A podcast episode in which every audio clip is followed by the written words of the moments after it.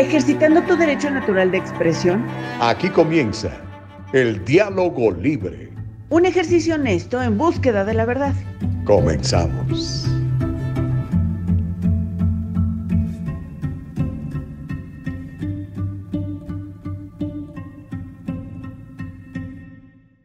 Okidoki, hey! Bendito sea mi Padre, muy buenos días. Mire, ya estamos en vivo. De hecho, estoy compartiendo esto en mi propia página de Facebook. Le invito a que haga usted lo mismo, como Anabela Carreño, como Cintia Cuevas, que ya están conectados también en el Facebook Live. Obviamente tenemos una página de internet, www.eldialogolibre.com. También transmitimos en um, YouTube, ¿correcto?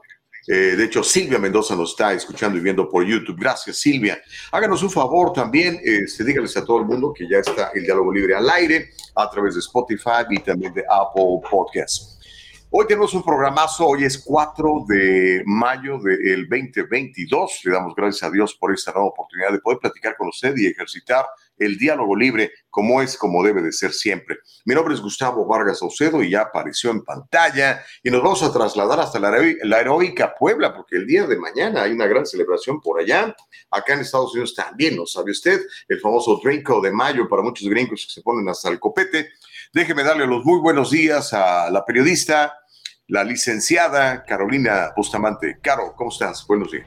¿Cómo están? Muy buenos días. Qué gusto saludarles. Cachito ya me conectaba. Fíjate que el internet, no sé a pero me ha causado cada problema brutal, ¿eh? Ni pareciéramos que estamos en un mundo globalizado, diría por ahí una canción. ¿Cómo están?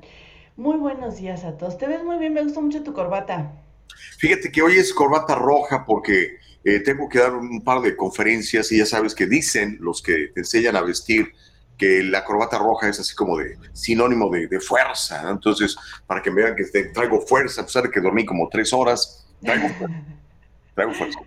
Eso. Oye, en el marketing de, productos, el rojo, el naranja y el amarillo es para comer.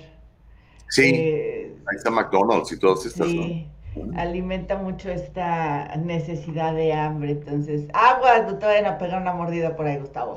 Ay, Dios no, ni Dios lo quiera. Oigan, pues muchísimas gracias a todos y a todos los que se están conectando. Yo vi que ya saludaste a los que están en YouTube, a los que están en Facebook. Muchas gracias a todos y a todos. Recuerden que nos pueden seguir a través de nuestra plataforma www.eldialogolibre.com. Por ahí ya me están ah, mandando mensajes. ¿Qué tal? Buenos días. Muchas gracias por conectarse. Ya también están conectados en Facebook, en YouTube, en Spotify. Oye, qué buenos programas los de Spotify, ¿eh? Me gusta mucho. ¿Te ha gustado? Sí, me han gustado.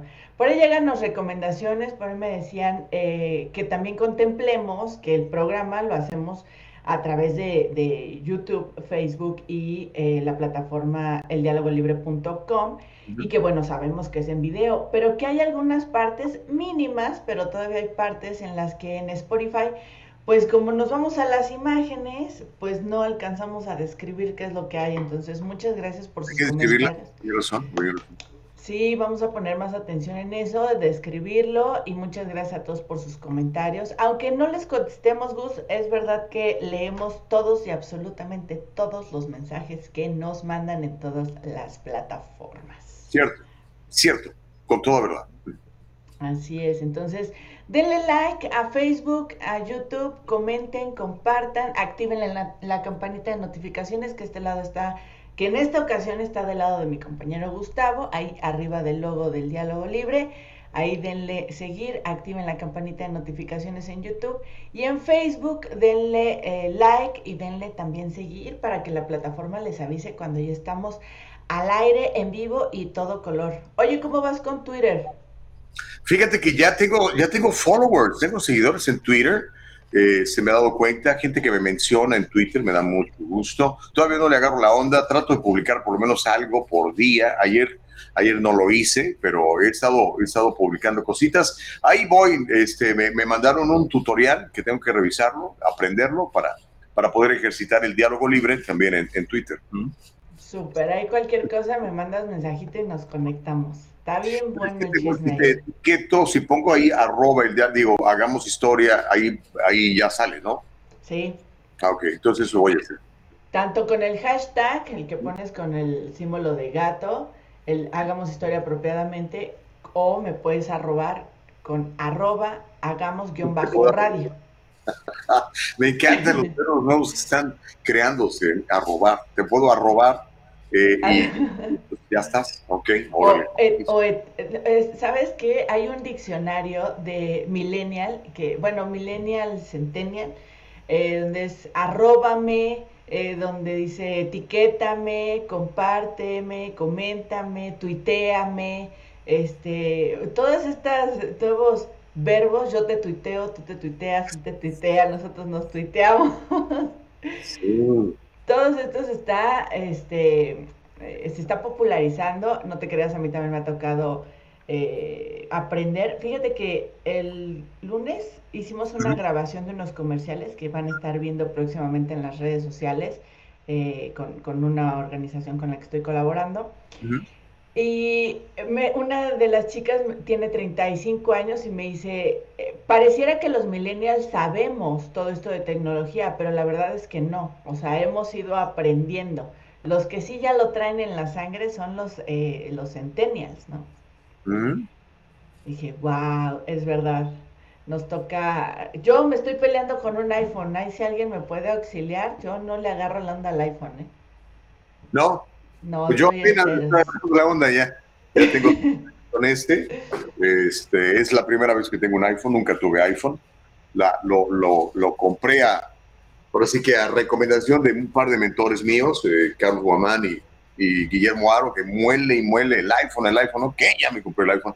Eh, todavía no le termino de agarrar la onda, pero hasta ahorita me, me gusta. Lo único que no me gusta de del iPhone es la cámara, no, no saca tan buenas fotos como, como el Samsung u otros que andan por ahí.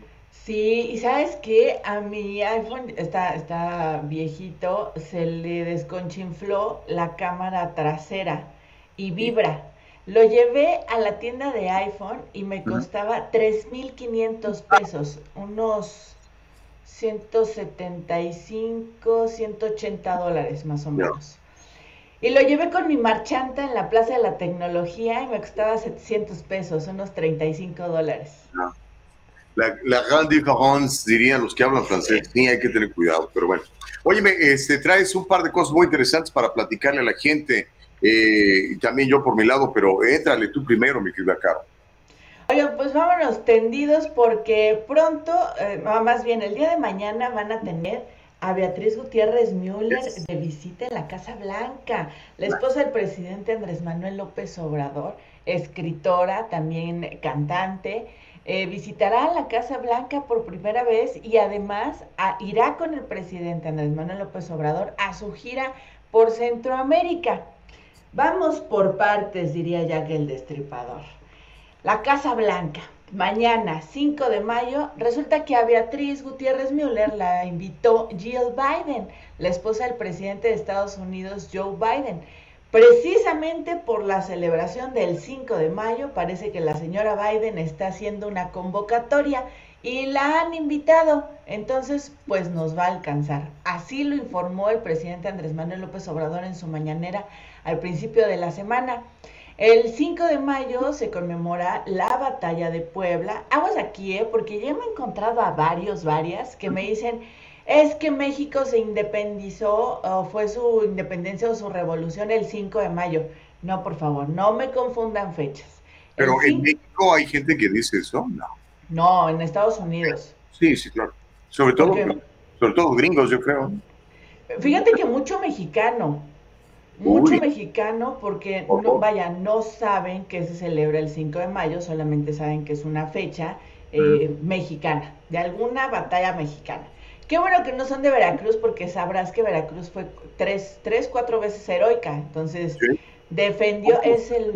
Pobres veracruzanos. Sí, eh, brutal, es el puerto que más se ha defendido. Eh, por ahí me dijeron, no estoy segura de ese dato, la verdad, por ahí me dijo un historiador que el puerto de Veracruz es el puerto que más, se ha defendido de invasiones extranjeras a nivel Latinoamérica.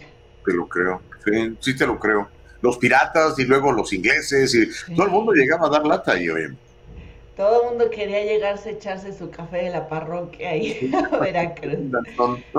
Así es, pero bueno, el 5 de mayo se conmemora la batalla de Puebla cuando las tropas mexicanas vencieron a las francesas. Aunque es una efeméride de, origen mexicano en Estados Unidos, se conmemora muchísimo en todos los lugares. Del 5 al 9 de mayo, el presidente Andrés Manuel López Obrador realizará su cuarta gira al extranjero. Esta vez no visitará Estados Unidos, eh, como las tres ocasiones anteriores, sino Centroamérica, Guatemala, El Salvador, Honduras, Belice y Cuba. Dijo el presidente, vamos a dar a conocer nuestra política de desarrollo regional, de integración, de amistad entre nuestros pueblos, así lo destacó. Fíjate qué interesante, y a ver tú qué descifras de esto, mi querido Gustavo. Los miembros del gabinete que van a acompañar al presidente Andrés Manuel López Obrador en esta gira por Centroamérica son el secretario de Relaciones Exteriores, Marcelo Ebrard Casaubon, el secretario de la Defensa, de la Defensa Nacional, Luis Crescencio Sandoval, el de la Marina, José Rafael Ojeda Durán, y párale de contar. Ah, y su esposa, Beatriz Gutiérrez Müller. Sí, sí, claro. Está interesante, seguridad nacional y este y el que el que van a ungir para, para el gallo de Morena, ¿no? Así es. Durante su estancia en el extranjero no se realizarán mañaneras. Es decir, mañana aquí en Puebla, 5 de mayo, va a ser la última mañanera de la semana. No volveremos a ver al presidente ni el viernes. Al parecer el lunes tampoco, pero todavía no nos lo confirman. Pero mañana sería la última mañanera del presidente Andrés Manuel López Obrador por esta jura, esta gira, perdón. No va a haber mañaneras en la visita que va a hacer a Centroamérica y Cuba, así lo dijo el presidente López Obrador Bus. Órale, pues bueno, este, es lo que está pasando al sur de la frontera y obviamente también mucha relación con lo que va a pasar aquí en los Estados Unidos con la visita de esta comitiva encabezada por la esposa del presidente. Mientras tanto acá, fíjate que hay lo que se llama en inglés un mucho civil unrest. Y lo esperábamos, lo esperábamos desde que se filtra eso y yo creo que deberíamos mucho enfocarnos en quién filtró esta información al del interior de la Corte Superior de Justicia de la Nación. O sea, hay una ratota ahí adentro que pasó esta información a los medios, particularmente a este sitio de internet de tendencia demócrata que es político.com, en donde publicaron esta posibilidad de que Roe versus Wade sea invalidada con la consecuencia de que, pues a nivel federal, pudiera declararse eh, el aborto como ilegal. Pues bueno, eh, la Corte de Justicia mandó un comunicado, le dijeron que es una traición a la confianza, pues cómo no, esto lo dijo el presidente de la Corte, quien es el juez John Roberts, él fue nombrado, si no estoy mal, por Bush y Bush hijo, sí, por Bush hijo.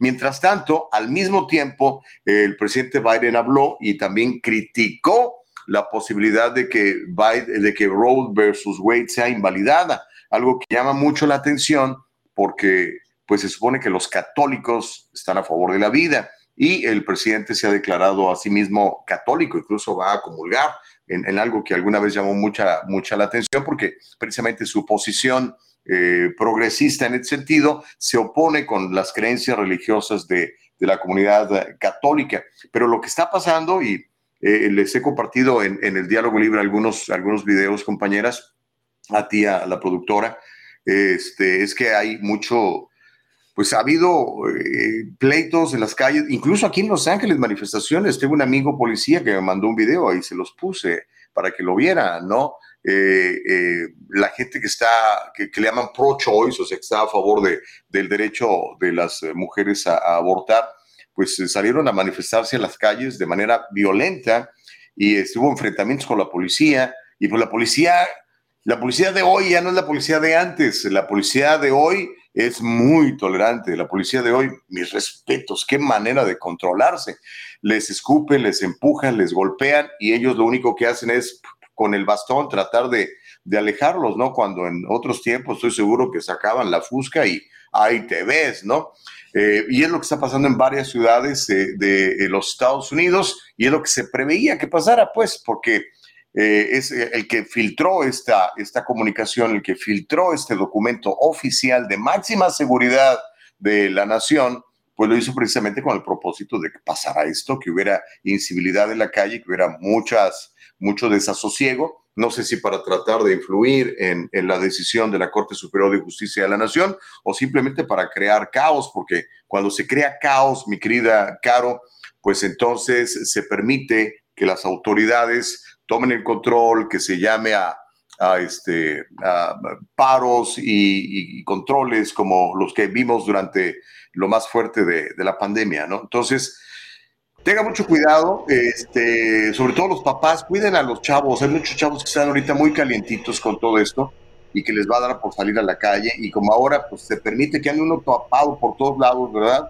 Este, entonces no sabemos si es alguien que le tiene miedo al COVID o es alguien que simplemente quiere ir a hacer este, despapalle. Pero sí la cosa está, está cañona, mi querida Caro. No sé si tuviste la posibilidad de ver alguno de estos videos. Sí, eh, estoy anotando porque hay varias cosas, Gus. Eh, te escucho y, híjole, tristemente estoy, siento que estoy escuchando eh, el discurso de, de Echeverría en el 68, o sea, la, sí, o sea, está cañón. Eh, a ver, la opción de elegir. ¿Qué pasaría eh, si a los hombres, como lo hacen en, me parece que es en China que lo hacen también, eh, ¿qué pasaría si en Estados Unidos a los hombres les exigen que, que después de tener dos hijos se hicieran la eh, vasectomía? Bueno, China lo hizo, lo practicó por una buena cantidad de años. Este, no, no, les, no, les, no les practicaba la vasectomía, pero les tenía prohibidísimo tener más de un hijo. Eso dio espacio a que, pues ya ves, la gente eh, pues que tenía más de un hijo lo, los escondiera. O pues que se diera también el, caso de, de, miles de miles, si no es que millones, no, no tenemos cifras porque el, el, Partido Comunista Chino va a ocultar toda esta información, obviamente, pero estoy seguro que hubo millones de, de bebés abortados en, en, en, China, ¿no? Ahora, ¿cuál sería la, la decisión? Pues yo creo que si la gente se organiza y, este, y en su constitución eh, lo ponen y la gente eso quiere, pues adelante, ¿no?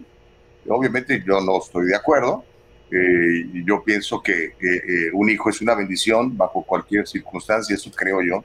Pero probablemente muchos me van a decir, sí, pero es que tú no eres mujer y no fuiste violentada. O... No, no, no, a ver, no te me desvíes, espérame, de Digo regreso. Que, un hijo. O sea, la vasectomía. A los hombres se les hace la vasectomía después de tener dos hijos de manera obligatoria. ¿Está bien o está mal? si el pueblo lo vota y se pone y se ponen todos de acuerdo, pues sí. Lo mismo con la decisión del cuerpo de la mujer. Sí, me parece muy bien. Es que mira, el problema no es la decisión del cuerpo de la mujer, es que es otro cuerpo dentro de un cuerpo. Esa es, el, esa es la gran. Al final es la decisión del cuerpo de la mujer. O sea, tus espermas también son parte de la vida, ¿eh? Ah. O sea, también son parte de la vida, los espermas también tienen vida, son organismos vivos. O sea, desde el momento ahí en el que eh, ya no tienes eh, hijos, pues si nos vamos a lo que están hablando de la concepción de la vida y demás, bueno, pues ahí ya hay vida, ¿eh? O sea, o sea también eh, pongámonos en, en eh, digo, usando los mismos recursos que habla y que usa eh, los Provida, ¿no? Yo no estoy diciendo que se mate o no o sea, a bebés, bebés nacidos. Un, un, huevo fecundado? Ya es vida. Okay. O sea, el simple hecho de que ya se mueve es vida. Para establecer el diálogo libre contigo. ¿No? O sea, el simple hecho desde que, desde que se mueve y se elige, o sea, llega el elegido, el esperma elegido, ya es vida, ¿no? Eso no, es lo que dice Provida. Ya es, ya es vida, ya es, ya es un ser humano, es lo que me estás diciendo. Es lo que dice los Provida, ¿no? Ah, desde no. el momento de la... Sí, claro que sí, desde el momento de la concepción. Dice que un óvulo es la un... concepción... Ni un espermatozoide. Dicen ah. que en el momento de la concepción sí, es, es, la vida. Eso sí lo dicen los Provida. No sé si todos, pero muchos. Por lo menos, digamos, los, los católicos cristianos, los religiosos. ¿no? Es que ese es el problema, Gustavo. Desde el momento en que se empieza a meter entre religión, política, derechos humanos, a ver, ¿en qué momento? Yo conozco a muchos y les invito a ver a Pepe y Teo, los encuentran en YouTube. Y Teo es un homosexual realmente muy católico. O sea, es que no tiene nada que ver si eres católico, cristiano, evangélico o demás. O sea, es distinto, ¿no? Es que es una preferencia sexual, no tiene nada que ver con tus valores, ni con tus derechos, ni con, o sea, ese es el problema. nos hemos, hemos tratado de privatizar los derechos humanos y de politizar la vida humana. A ver, calmémonos. Una cosa es administrar al Estado y otra cosa es administrar los cuerpos de las personas.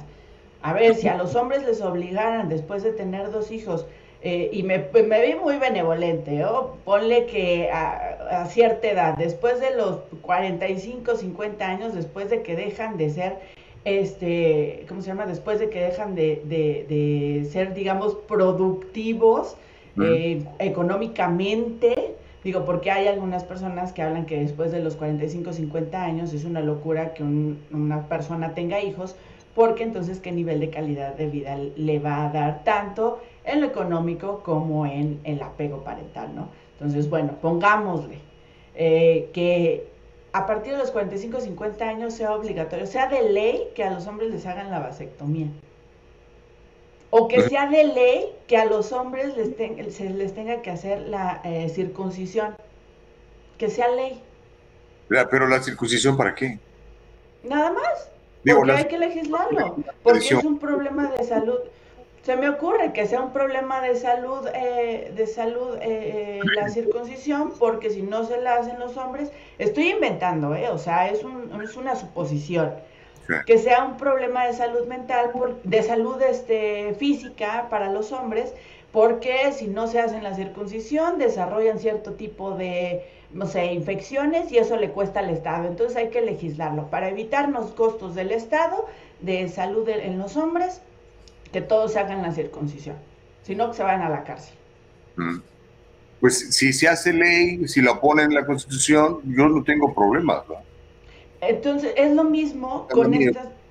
Es lo mismo con esta cuestión de decisión. Está mal, Caro. O sea, mira, es que no, no, vamos a, vamos a tratar de entender eso en todo su contexto. A mí, lo que me llama la atención y más que llamarme la atención, lo que me preocupa y me parece que está muy mal, es que el aparato máximo de jurisprudencia de los Estados Unidos, que es la Suprema Corte de Justicia de la Nación, haya sido infiltrada, violentada y que haya una rata allí que haya publicado esto.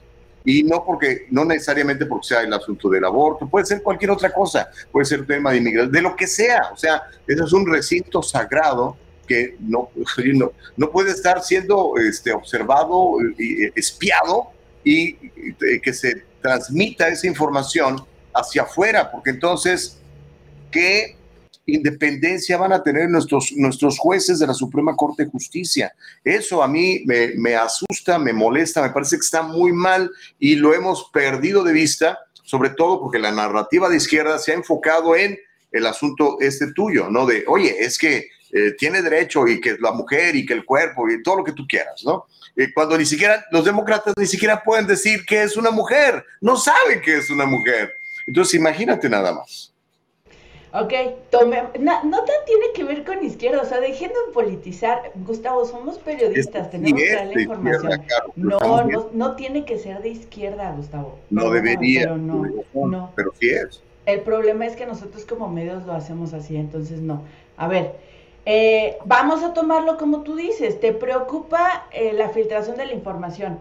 A mí también me preocupa la, filtración de la información y cuando hablábamos de que se dio a conocer lo que había en la computadora del hijo de Joe Biden, dijiste que estaba bien, que se debía dar a conocer. Entonces, en este mundo globalizado se tiene que dar a conocer toda la información o solamente lo que nos conviene o corresponde. Cosas muy distintas no, es información privada confidencial. Estados Unidos se supone que ese es un recinto sagrado, cerrado, en donde, imagina, te, lo voy a poner, imagínate que tú eres un justice, que tú eres eh, Sonia Sotomayor, ¿ok?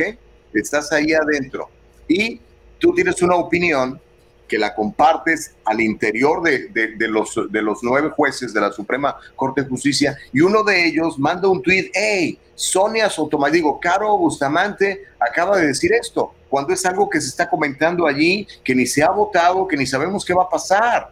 O sea, no, Claro, eso es gravísimo y, yo creo que debemos de entenderlo en todo su contexto, independientemente de que sea el aborto o cualquier otro asunto, no debería de suceder, creo yo. Por eso, ya no te estoy hablando del aborto, Gus, te estoy hablando entonces de la privacidad de información y viene desde un individuo hasta una organización, hasta el alto mando de un gobierno se llama privacidad, pero como nosotros hemos alimentado y esta necesidad de morbo, de saber qué es lo que hay en los celulares de las personas públicas, qué hay en las computadoras de las personas públicas, qué hay en las, en, las reuniones privadas de consejo, de, de justicia, vaya, no me sorprende que se haya filtrado. Está Wikileaks, se han filtrado todos los correos de, desde Hillary Clinton, la información del FBI, de la CIA. O sea, no debiera sorprendernos lo que, la filtración que hubo. O sea, era consecuencia de todo lo que hemos promovido.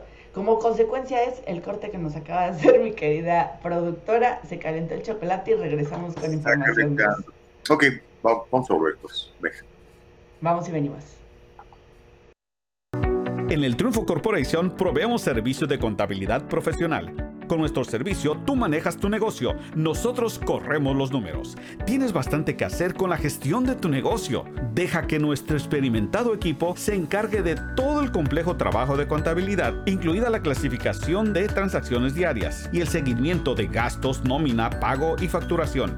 En el Triunfo Corporation nos aseguraremos de que siempre tenga una idea clara de su situación financiera. Confíe en que su trabajo de contabilidad administrativa se procesa de manera precisa y oportuna. Ahorre tiempo valioso, recupere todas esas horas dedicadas a la contabilidad y utilícelas para hacer avanzar su negocio. El Triunfo Corporation, localizado en el 1415 al este de la 17 Street en Santa Ana, California. Llámenos al 714-953-2707. 714-953-2707. Encuéntrenos en todas las redes sociales y cada semana en el Triunfo Financiero en el triunfo financiero. Gracias a, Carlos Guamán, a la gente del triunfo. Por cierto, este, el, es bien importante para usted, amigo, que es emprendedor o quiere emprender. El día 12, que es jueves, vamos a tener en vivo un seminario de dos horas explicando cosas como qué es una corporación, cómo puede usted ahorrar impuestos y algunos otros planes importantes para que usted este, pues le saque la vuelta a la inflación y le saque la vuelta los impuestos que están fuertísimos aquí en los Estados Unidos, particularmente en California. Lo único que tiene que hacer para registrarse, mándeme un correo electrónico y, yo le, le mando el, enlace. Es el día 12, es jueves y es a las 7 de la noche en vivo en el condado de Orange, anda por acá en el sur de California. Me mando un correo a gustavovargas.vargas.gmail.com y con mucho gusto le invito. Y hoy, hoy voy a tener también un seminario muy importante, si tiene tiempo, a las 7 de la noche vienen varios emprendedores de primerísimo nivel a platicar de cuestiones financieras. Pero bueno, se calentó el chocolate, como dices, mi querida eh, Caro Bustamante, pero este, yo creo que sería interesante darle paso a todos los comentarios, Caro, porque, eh, y, no sé si, si la producción se anime o si nos lo permita, pero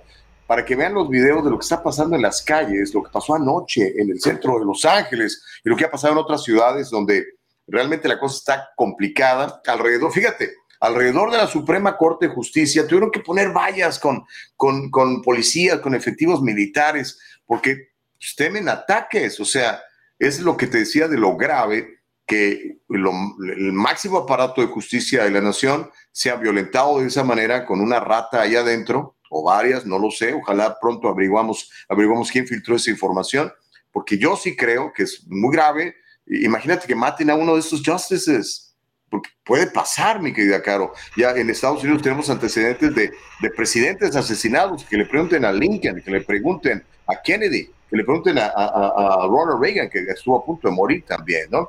Y que le pregunten a Martin Luther King, o sea, un montón de gente importante y valiosa que ha sido asesinada por gente intolerante, ¿no?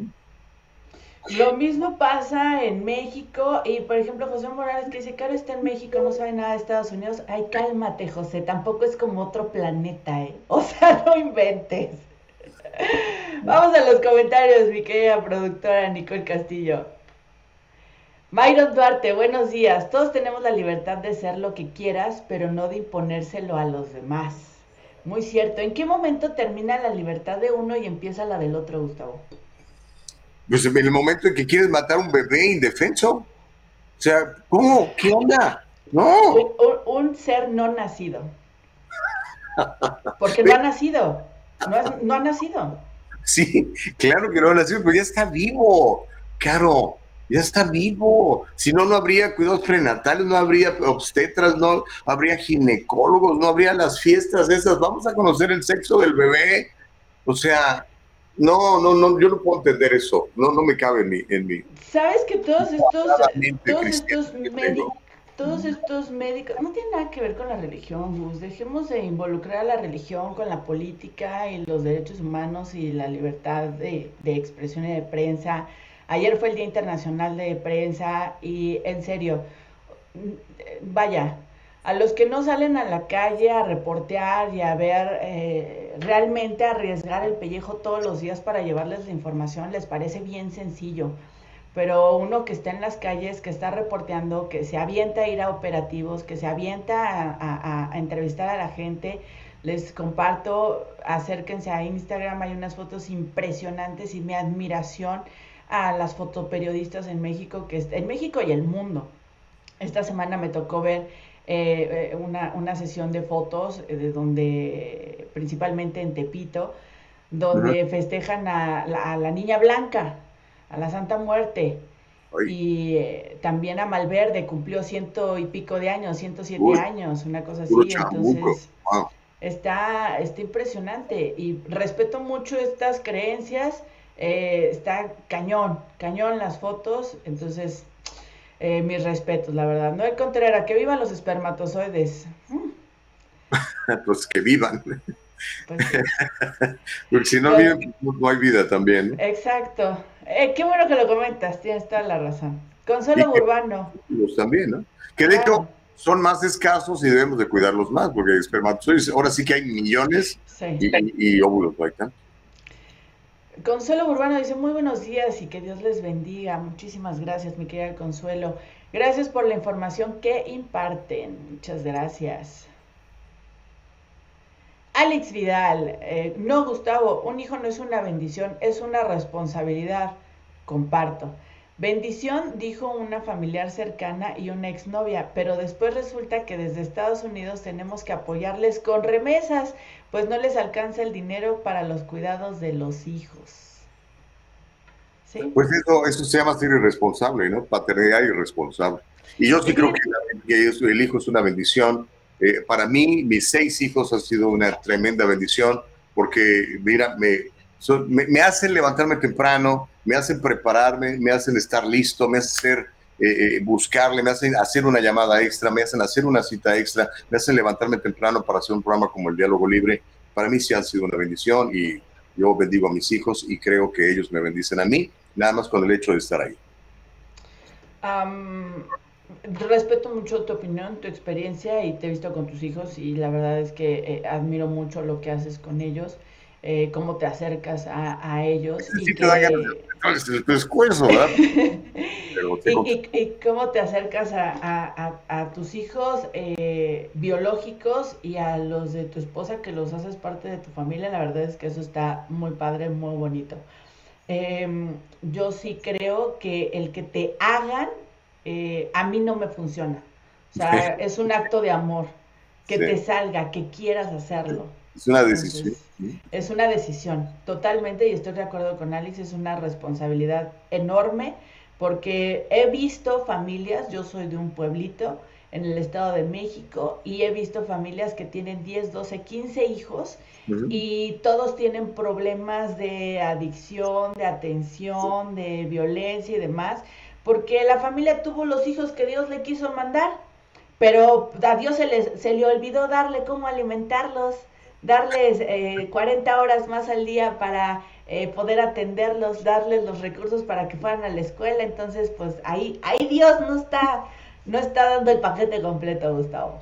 Eh, es que, bueno, eh, y algún día si quieres platicamos de eso, es muy interesante, ¿no? Pero ya Dios nos dio todo, caro, pero tenemos que salir a, a, entrarle, tenemos que tomar la decisión. Te digo, yo puedo poner el ejemplo de mis papás, ¿no? súper pobres, sin zapatos, sin comida, y crearon este hijo, crearon otros hijos más, pero no dijeron, ay, pobrecito de mí, ay, soy pobre. No, ¿sabes qué? Pues me voy, no, no sé leer, voy a aprender a leer. Y, y, era bien interesante ver cómo yo me graduaba de la primaria y mis papás terminaban la primaria. Yo me graduaba de la secundaria y mis papás terminaban la secundaria. Trabajando en papá dos chambas, ¿eh? dos chambas. Y mi mamá eh, desvelándose todas las noches como enfermera, como auxiliar de enfermera. De hecho, mi, mi mamá un año antes de que yo me gradúe de la carrera de comunicación, ella se graduó de enfermería a sus casi 50 años. Entonces, no, si es posible. Yo pienso que no podemos adoptar una actitud de víctimas y menos echarle la culpa a Dios, que nos ha hecho completitos, nos ha hecho brillantes, nos ha hecho a su imagen y semejanza. Eso creo yo. Híjole, yo difiero. Si fuéramos a su imagen y semejanza, híjole, seríamos perfectos. Y la verdad es que estamos lejísimos, pero brutalmente lejos de ser perfectos. Porque escogemos ser aquí, claro. Tenemos el libre albedrío. Qué bueno, a eso quería llegar, Gustavo. El libre albedrío, así como uh, el creador, yo creo en un creador, yo creo en un Dios todopoderoso. Eh, que nos dio eh, la oportunidad de eh, libre albedrío. Entonces, también por ahí lo aplico en todo, ¿eh? ¿Qué más comentarios tenemos, mi querida señorita productora? Porque hay chorro. Chorro. Consuelo, considero que la vasectomía es una decisión personal y de responsabilidad cuando las situaciones sociales y económicas no sean óptimas para seguir procreando hijos. El aborto debería ser legal en casos terapéuticos, cuando existe una violación. Totalmente de acuerdo. Totalmente de acuerdo. Yo no considero el aborto como un método anticonceptivo, no. Para eso debe haber, y hay muchísima información, y hay este espermaticidas, y hay condones de mil colores, sabores, formas y demás. Este, hay una tienda en Estados Unidos, me, pareció muy gracioso. Em, hay condones de, de, con, ¿cómo se llaman? Con sabores de productos, por ejemplo, brownies o pretzels, M&M's, cosas así. Y también con los colores de la bandera. O sea, fíjate, hasta en los condones está la bandera de Estados Unidos. Eso sí me parece. Imagínate eso en, México. ¿Qué le harían a esa No, no, fíjate que no, a, nadie se le ocurre. Sí, para usar... Sí. para usar la bandera eh, de México en algún video musical, uy, hay problemas, imagínate. Clau Pacheco dice, Caro, ¿y dónde queda el derecho humano del bebé? Mm, mira, es que estrictamente, los abortistas. Estrictamente no tienen ningún derecho porque no están registrados, o sea, no son ciudadanos. Estrictamente no son ciudadanos, no están registrados, no existen en el país. Estrictamente legal, ¿eh? O sea, es en México y en el mundo. Matar. Pues no, no, no precisamente, pero, eh, vaya, no son ciudadanos registrados. O sea, entiendo, pero no, no, es, no es un derecho como tal el que tenga, ¿eh? Ahora, ya me voy al otro lado. A ver, ¿y por qué no hablamos del derecho de la mujer y el derecho de las mamás y el derecho? Les contaba yo de esta niña en Tehuacán, Puebla, que está siendo investigada porque a los ocho años dio a luz que ella no tiene derecho, o sea, ella tiene que dar a luz porque así lo dijo Dios, porque le tocó ser violentada, porque le tocó ser violada. Tiene que ver Dios aquí en la decisión de un desgraciado abusivo, pedófilo, abusador que debe estar en la cárcel. No.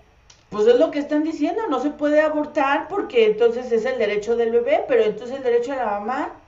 O sea, ¿cómo? ¿Qué derecho pesa más? ¿O a quién le hago más caso? El derecho de mamá fue violentado, pero es que tú no corriges un error cometiendo otro error. ¿Y la pena de muerte?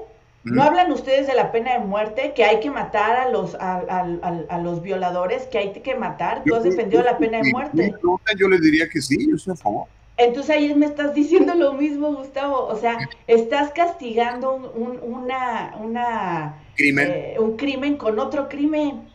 O sea, está bien matar a un adulto, pero no está bien matar a un bebé. Sería una consecuencia criminal. Son dos cosas distintas, Carlos. Entonces, la muerte, eh, o sea, está bien. Nos vamos a morir todos. Unos, unos, se morirían antes por criminales, ¿no? Es como, por ejemplo, si hay una guerra y tú defiendes a tu país y matas a tu invasor, eso no te convierte en un asesino. ¿Por qué no? No, estás, estás defendiendo tu país, estás defendiendo tu casa, estás defendiendo tus valores. Si alguien se mete a tu casa a quererte robar, a quererte violar y lo matas, es la misma situación. Eso no es un asesinato, no es un homicidio. No estoy de acuerdo. ¿Ustedes qué opinan? ¿Cuándo sí es asesinato y cuándo no? A ver, Clau, eh, eh, porfa, Nico, ¿me pones el de Clau Pacheco? Se me fue, perdóname, perdóname. Ya tiene rato que me está diciendo la productora que tenemos comentarios. Eh, como mujer sí es mi cuerpo, dice Clau Pacheco. ¿Por qué en lugar de pensar en abortar no piensan en quitarse la matriz? Que eso sí es parte de tu cuerpo. Pero cuando ya hay vida desde, cuando ya va, hay vida desde. ¿Y por qué tener que quitarse partes? ¿Por qué no mejor educarnos desde el principio? Ah, o sea, hoy día hay tantos métodos anticonceptivos, pero también no hay leyes para los violadores. Por ejemplo, eh, repito, hay eh, mujeres que tuvieron abortos espontáneos, Gustavo, y aún así están siendo encarceladas. No solamente perdieron... exacto, pero vaya, el aborto está mal visto en todos los aspectos. No es como ahora que pienses que a veces sí es bueno asesinar personas y es en defensa propia y cuando es la elección del cuerpo. Cuando votas de quién te estás defendiendo, ¿por qué matan, ¿por qué matan al bebé? Y si es una violación, Gustavo, el 70% de las personas que abortan son violentadas. Mm, no, sé en México, pero aquí no, amiga. No sé cuáles las estadísticas en México a lo mejor son así. Ya habíamos visto las estadísticas, Gus, y lo habíamos comentado. fíjate, y es algo, una, una cosa bien triste. Las, las comunidades que, que más matan a sus bebés son las comunidades de color eh, leí una estadística, es, es, terrible. Eh, deberíamos de tener más de 40 millones de negros en, Estados Unidos, pero los mataron sus mamás. ¿Por qué? Pues porque los abortaron, Caro. ¿Pero por qué? Estamos hablando de una comunidad que es violentada desde el inicio de su existencia. Eso es una mentira, una mentira grande. Que la canción. Gustavo, presentamos aquí las estadísticas, lo hablamos, hablamos que, de hecho, si no me recuerdo, señorita productora, eh, por ahí también debemos tener el archivo. Está, si no me recuerdo, hace dos semanas tuvimos estas estadísticas que hablábamos incluso que han disminuido los abortos en Estados Unidos y específicamente en California. O sea, esto ha disminuido. El problema es que ahora está en boca de todos pero ha disminuido. Cuando eh, surge el tema del aborto, eh, si no me recuerdo, en los 70, decían la estadística, eh, teníamos tres veces más la cantidad de abortos. Estoy hablando de Estados Unidos, de California. En el 73 es cuando sale ese asunto de Roe versus Wade, y este y eso es lo que pasó pero las estadísticas están ahí y son de la de la CDC estamos hablando de millones de abortos practicados a partir del 73 aunque hayan disminuido eso no quiere decir que se hayan dejado de practicar de hecho eh, hoy más que nunca este este movimiento está está fuertísimo, tiene mucho dinero. Hay gente que piensa que somos demasiados y que no deberíamos de nacer tantos, que porque los recursos son limitados. Yo creo exactamente lo contrario. Yo pienso que, yo siento que necesitamos más gente para que venga a producir, a trabajar, a hacer, a, cambiar el mundo, a, impactar positivamente en nuestra sociedad. Sí, dice Feli Fuentes, si vivieran en el mundo de los niños maltratados, sabrían que es mejor morir dignamente y no sufrir violencia, violación y hambre. Y es que estamos hablando. está muy mal. Hablamos de otra vez insisto, este, es que si nos ponemos de esa manera, si, si, si vemos cómo maltratan a los ancianos, deberían mejor eh, darles eutanasia y matarlos. ¿Cuántos, cuántos eh, eh, ancianos son absolutamente maltratados en el mundo? Pero yo voy a hablar de lo que conozco aquí en Estados Unidos, donde los hijos ya no los quieren, ya les exprimieron, ya les quitaron lo que pudieron y después los mandan a, a recluir a algún lado, entonces sería mejor matarlos, es lo que me están hablando. No, yo pienso que es la decisión y los valores de cada persona. Tenemos que cuidar a nuestra gente, tenemos que cuidar a nuestros hijos, a nuestras mujeres, a nuestros ancianos, a las, a las personas que estén eh, eh, con, con, menos posibilidades de salir adelante, sobre todo este, cuando fue gente que, que, que tanto aportó, ¿no? Porque el asunto del, fíjate, con eso termino. Eh, los que están a favor del aborto están a favor de la eutanasia, casi siempre, pero también están a favor del derecho de los perros, por ejemplo. Consideran más valiosa a veces la vida de un perro que, que de un bebé porque pues no ha nacido y es nada más un feto. Es tissue, como me dijo, me dijo alguna vez un estudiante de la universidad. Dice, it's just a tissue. it's just a tissue. Digo, ¿qué le pasa a este tarado? Pero pues es el punto de vista de ellos y es lo que les enseñan en muchas universidades. Nuestra productora nos estaba haciendo favor de compartirnos en pantalla los datos sobre el aborto. Alcancé a leer que en 1973 y al 2000 había cierto porcentaje de eh, abortos. También alcancé a leer que decía que de las principales razones eh, del aborto es por violencia. Violencias a las mujeres. Sí, es que lo cual está terrible.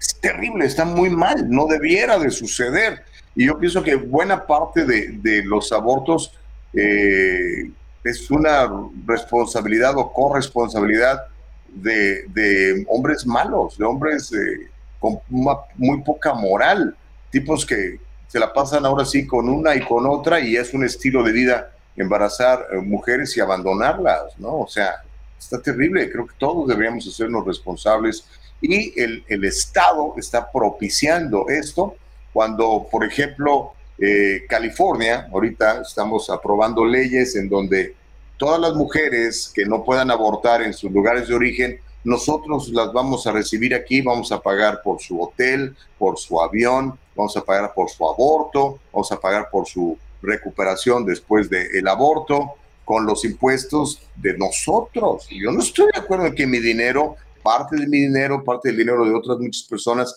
lo vayan a utilizar para eso cuando tenemos necesidades urgentes que atender en California, como la indigencia, como la falta de vivienda, como la inseguridad, como los robos y todo esto, ¿no?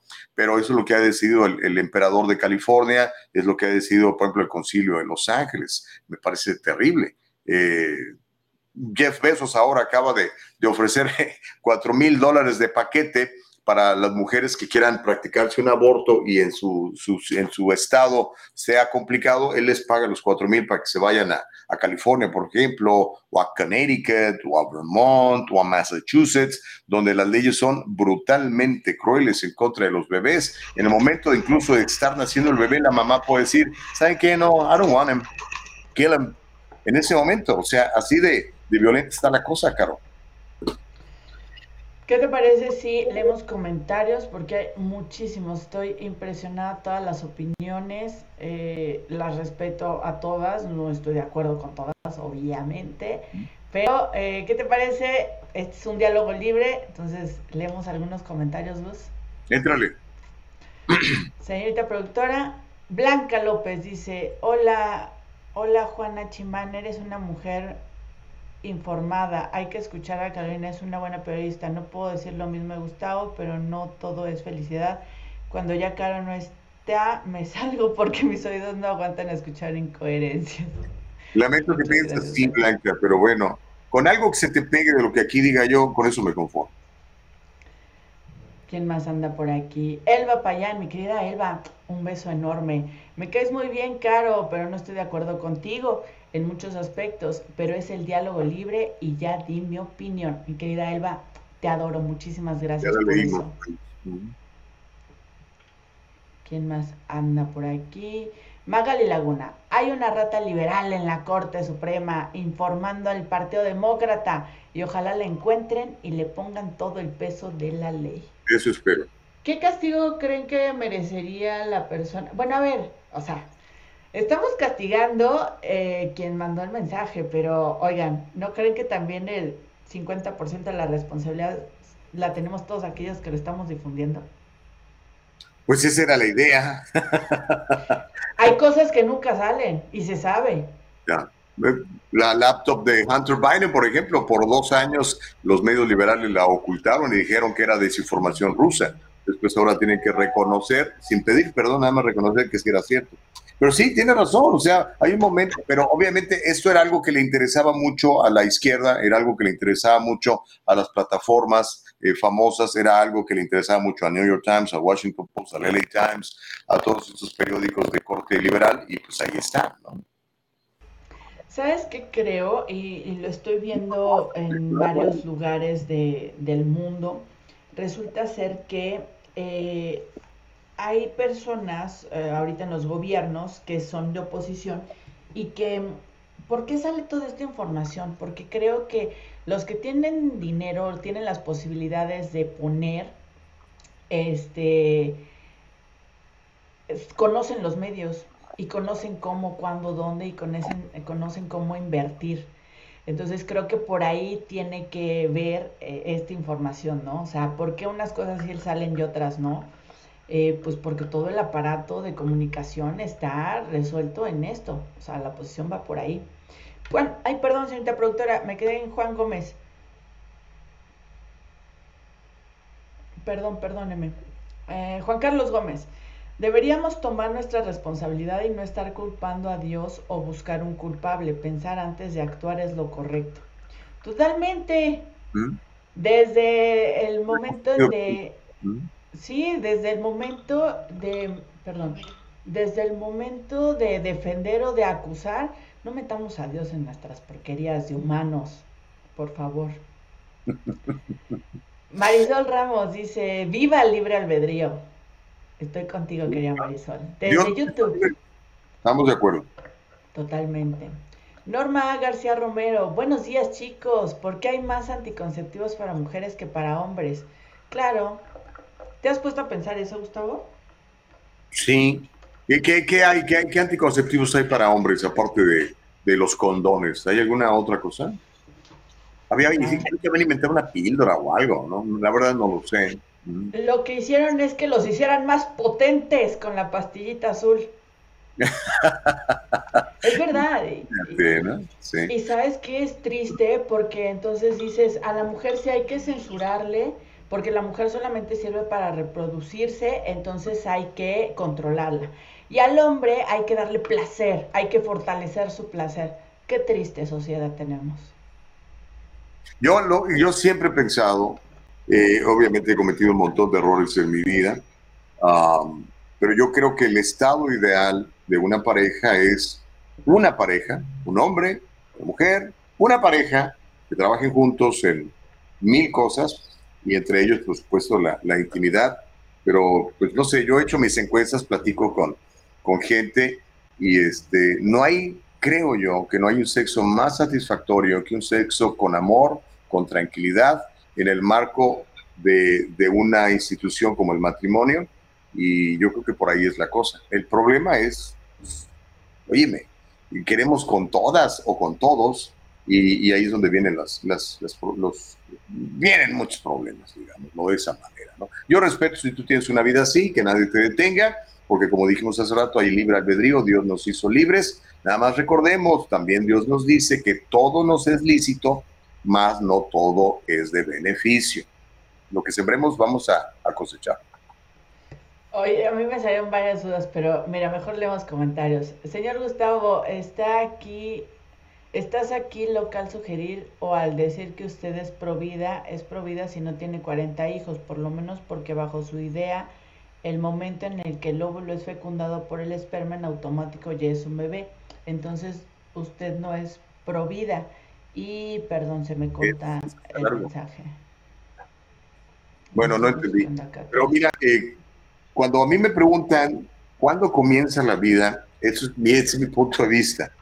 Seguramente les va a impactar o les va a parecer radical, pero para mí la vida comienza en la mente de Dios. Yo creo que Caro, que Gustavo, que Juan Fernando, que anda ahorita por aquí, todo desvelado, mi muchacho, fue creado en la mente de Dios y puesto en, esta tierra con un propósito. Ya nosotros decidimos si cumplimos ese propósito, ¿no? O impedimos que alguien cumpla ese propósito cuando le privamos de, la libertad o le privamos de la vida. Eso es lo que yo creo. Gracias. yo, para empezar, yo no creo que Dios tenga mente, porque si no sería un humano común y corriente como nosotros, y no creo que el creador sea un común y corriente como nosotros. Y no creo que nosotros seamos como Él porque somos totalmente imperfectos mentalmente. El cuerpo humano sí creo que es una máquina perfecta, estoy impresionada. Yo, yo, yo quería en algún momento estudiar medicina porque me impresiona el cuerpo humano, cómo funciona, cómo se conecta, cómo reacciona. O sea, es una máquina perfecta, bendita, creo yo. Eh, pero disto mucho de pensar que somos imagen de semejanza del Creador porque no somos para nada perfectos. Al contrario, Pues esto dice Génesis, ¿ok? Y yo creo, yo creo en la Biblia. Entonces, qué, qué terrible, nos estamos poniendo, os estamos diciendo que Dios es igual de loco que nosotros.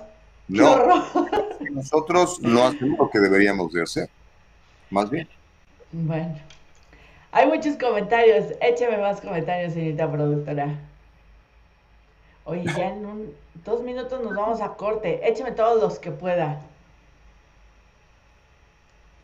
Homero, señorita Caro, que nos obliga, eh, que nos obligaron a tener cada hijo por cada acto sexual para ser realmente provida, a ver quién le entra.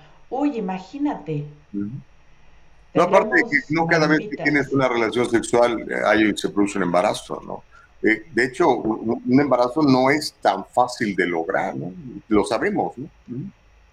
Fíjate que en algún, les traigo el dato exacto, pero en algún momento leí justamente en la Biblia que, híjole, no les mentiría quién fue. Eh, no recuerdo, pero a, un personaje de la Biblia tenía problemas para concebir, eh, supuestamente por su edad. Y, oh, Sara. Ah, Sara. Y, que, que, se embaraza en el desierto, ¿no? Que tiene una cosa así en el Era la mujer de Abraham. Está en, el Génesis, es una historia fantástica. Léanlo, lean la Biblia para que entiendan lo que estoy hablando yo.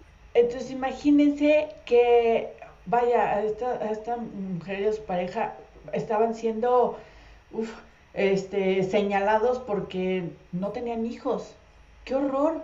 Ser señalados por no tener hijos, o sea, existe el libre albedrío, ¿eh? No, no todas las mujeres son, eh, vaya, las mujeres no son solamente para procrear, el día que entendamos eso, creo que nos vamos a quitar muchísimos problemas de la cabeza. Además, ¿sabes qué, Caro? Eh, y, eso es algo que les voy a pedir. Si algún día ustedes empiezan a leer su Biblia, eh, traten de ponerse en el contexto histórico en el que sucedían las cosas. ¿okay? Eh, Abraham no tenía internet, Sara no tenía cuenta de Twitter, no ponía su Twitter, estoy tratando de embarazarme y no lo he logrado o ya estoy muy vieja y no voy a poder embarazarme. Entonces tenemos que leer la Biblia también con esa, con esa sabiduría, con esa inteligencia. Los invito a que lo hagan así, si no, no van a entender nada. ¿Qué onda? ¿Ya la pausa o qué? Sí, eh, señorita productora, creo que ya me pasé del corte.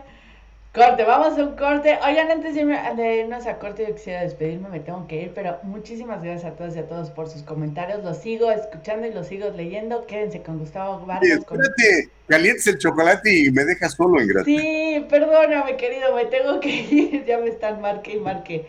Pero me, me, conecto en cuanto pueda, ¿sale? Ahora pues. Muchas gracias. Bye. Regresamos.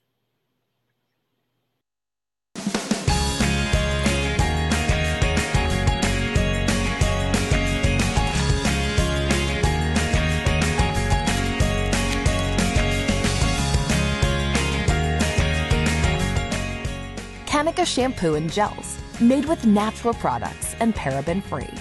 Leaves your hair silky smooth, and the gels keep it in place all day.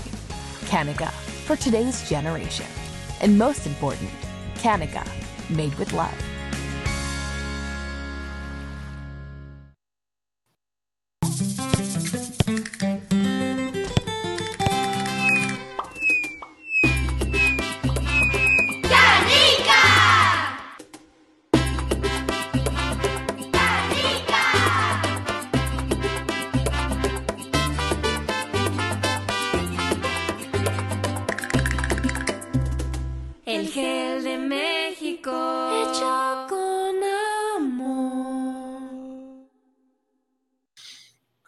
Regresamos, se llama El Diálogo Libre. Gracias de veras por estar con nosotros poder participar y poder interactuar y poder tener este diálogo libre. El diálogo libre es fundamental para cualquier cosa. Yo le voy a, le voy a pedir que privilegie el diálogo libre con su esposa, privilegie el diálogo libre con sus hijos, privilegie el diálogo libre con sus compañeros de trabajo, con sus empleados si los tiene o si tiene usted un patrón. Privilegie el diálogo libre con ellos. Mantenga siempre una comunicación abierta yo creo que es muy importante que dialoguemos, que nos escuchemos unos a otros, sin gritarnos, ¿verdad? Siendo firmes en nuestros puntos de vista, pero pues actuando de manera civil, ¿no? Este, yo creo que todo lo podemos hacer. De hecho, la palabra de Dios nos dice que todo lo podemos en Cristo, porque Él es quien nos fortalece, ¿no? Yo lo creo. Y, este, y te invito a que lo creas. Funciona, créeme, funciona, funciona muy bien. Yo te hablo ahora sí que con, los pelos de la burra en la mano, me consta. Okidoki, bueno, eh, Estamos en www.eldialogolibre.com, estamos en Spotify, ese programa se queda en Spotify, ese programa se queda en Apple Podcast, nada más lo buscas como El Diálogo Libre. Y bueno, ya sabes, transmitimos simultáneamente en nuestro canal de YouTube, en nuestro canal de Facebook, eh, y creo que nos está yendo fantásticamente bien, así que le doy gracias a Dios que nos permite pues utilizar estas plataformas de manera correcta para traerle a usted el diálogo libre, noticias que que a lo mejor no escucha en otros lados o que los escucha de manera distinta, sin la posibilidad de, eh, eh, eh, optar por el diálogo libre. Mire, el presidente Biden criticó esta posibilidad de que Roe versus Wade sea invalidada. El presidente Biden reaccionó, dijo que era muy radical este argumento. Biden afirmó que todas las, por cierto, se equivocó porque no es cierto. Biden afirmó falsamente que todas las religiones principales creen que el comienzo de la vida humana está abierto a interpretación. No, no es cierto. No es cierto. Eh, el catolicismo, los evangélicos no, no, están a interpretación de, cuándo comienza la vida. El mandatario omitió mencionar, por cierto, que la Iglesia Católica, él es católico, practicante, eh, él es miembro de la Iglesia Católica, el presidente Biden. Ahí en la Iglesia Católica se enseña que la vida comienza en el momento de la concepción. Biden se mostró profundamente preocupado por la opinión filtrada eh, de la Corte Superior de Justicia de los Estados Unidos y argumenta que la Corte Suprema estaba amenazando con tomar una decisión radical si, si se decide anular el Roe versus Wade. Ahora, para ustedes amigos que eh, están en favor del aborto, les tengo noticias.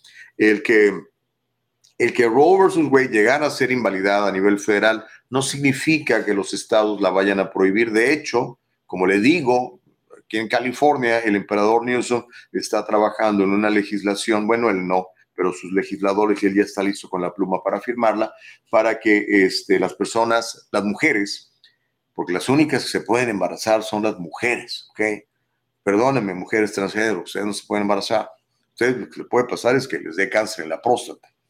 Las mujeres embarazadas que no quieran tener a sus hijos van a poder venir a California, va a ser declarado un safe haven, un espacio seguro para las mujeres que quieran eh, practicarse un aborto aquí y no les va a costar un solo centavo, se va a pagar con eh, los impuestos que, a los cuales todos contribuimos en el Estado. Así que para que estén ahí tranquilos. Y como le digo, Besos está ofreciendo cuatro mil dólares en gastos para el aborto y otros tratamientos. Se trata de uno de los hombres más ricos del mundo, el señor Jeff Bezos, que a pesar de que acaba de perder más de, más de 20 mil millones de dólares este, con las caídas de las acciones de su compañía de Amazon, él de todas maneras tiene la lana suficiente. Dice que eh, está, si, si, no hay una operación de aborto dentro del radio de 100 millas de la casa de un empleado, entonces él le va a dar 4 mil dólares a esa empleada para que pueda practicarse el aborto o alguna otra eh, necesidad eh, de tratamiento médico. Aunque bueno, sabemos que el aborto no es un tratamiento médico. Y, me llama mucho la atención, y eso es algo que, que, creo que no está bien, porque tratamos, en inglés le dicen sugarcoat things, tratamos de, de dorarle la píldora a la gente para no decirle a las cosas como son. Por ejemplo, eh, y son bien inteligentes estos progresistas, ¿no? Eh, al embarazo, al, al, aborto, le llaman interrupción del embarazo. O sea, suena bonito, pero no es una interrupción. O sea, yo puedo interrumpir este programa y al rato, cinco minutos, regreso al programa, ¿no? Pero cuando tú interrumpes el embarazo, no puedes regresar al embarazo. O sea, ya mataste al bebé, ya le diste crán. No puedes decir, bueno, ahora regresamos y me quedé en el mes 3, ahora le seguimos. No. Entonces, por favor, díganle las cosas como son. Vamos a decirle al pan pan y al vino vino, ¿no les parece? Pero bueno, ese es mi punto de vista. ¿Cuál es el tuyo en el diálogo libre? Vamos a, leer, hay muchos comentarios. Y lo único que les pido es, si son ustedes pro aborto o incluso si son eh, pro vida, no, se manifiesten de manera violenta, no salgan a pelearse con el otro, no golpeen a la policía, les pueden meter un balazo, pueden perder la vida, pueden ser arrestados. O sea, manifiéstense de manera civil, ¿verdad? Eh, acabo de postear un video, a ver si no me lo bloquean al rato, pero lo acabo de postear en mi cuenta de Facebook, Gustavo Vargas Saucedo.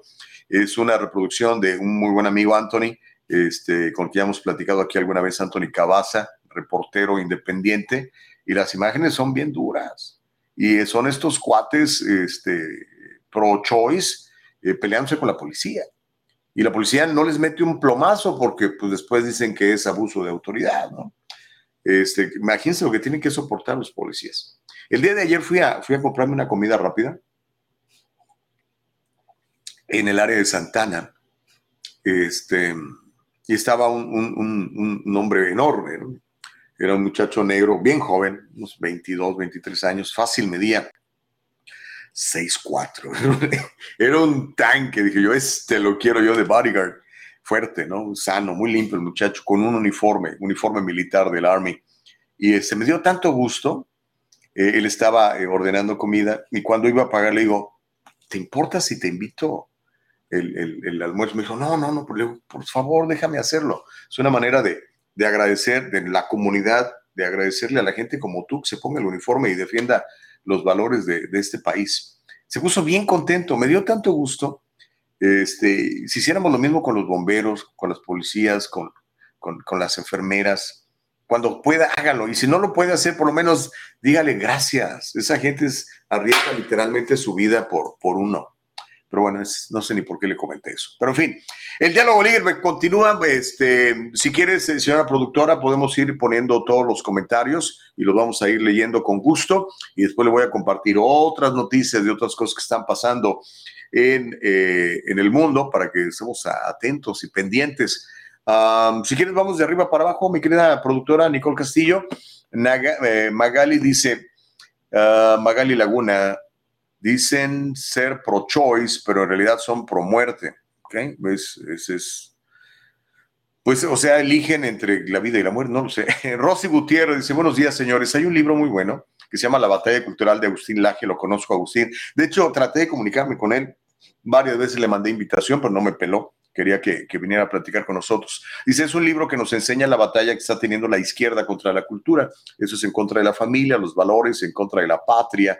Me gustaría que abordáramos más a fondo esos temas en el diálogo libre. Lo, estamos haciendo, Rosy. Yo sé que es un tema que eh, escuece mucho, que, lastima a muchos, que otros quisieran que no lo habláramos, ¿no? Que nos dedicamos a hablar del clima o, o de cosas más amables, pero está pasando, lo estamos viendo ahora mismo en las calles, ¿no?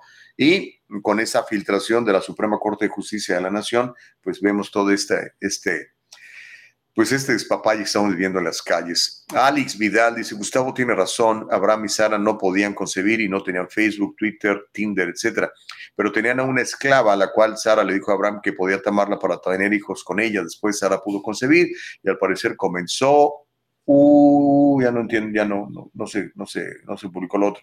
Sí, interesante, Alex Vidal. Por eso les digo, cuando leamos nuestra Biblia, tenemos que leerlo en el contexto histórico.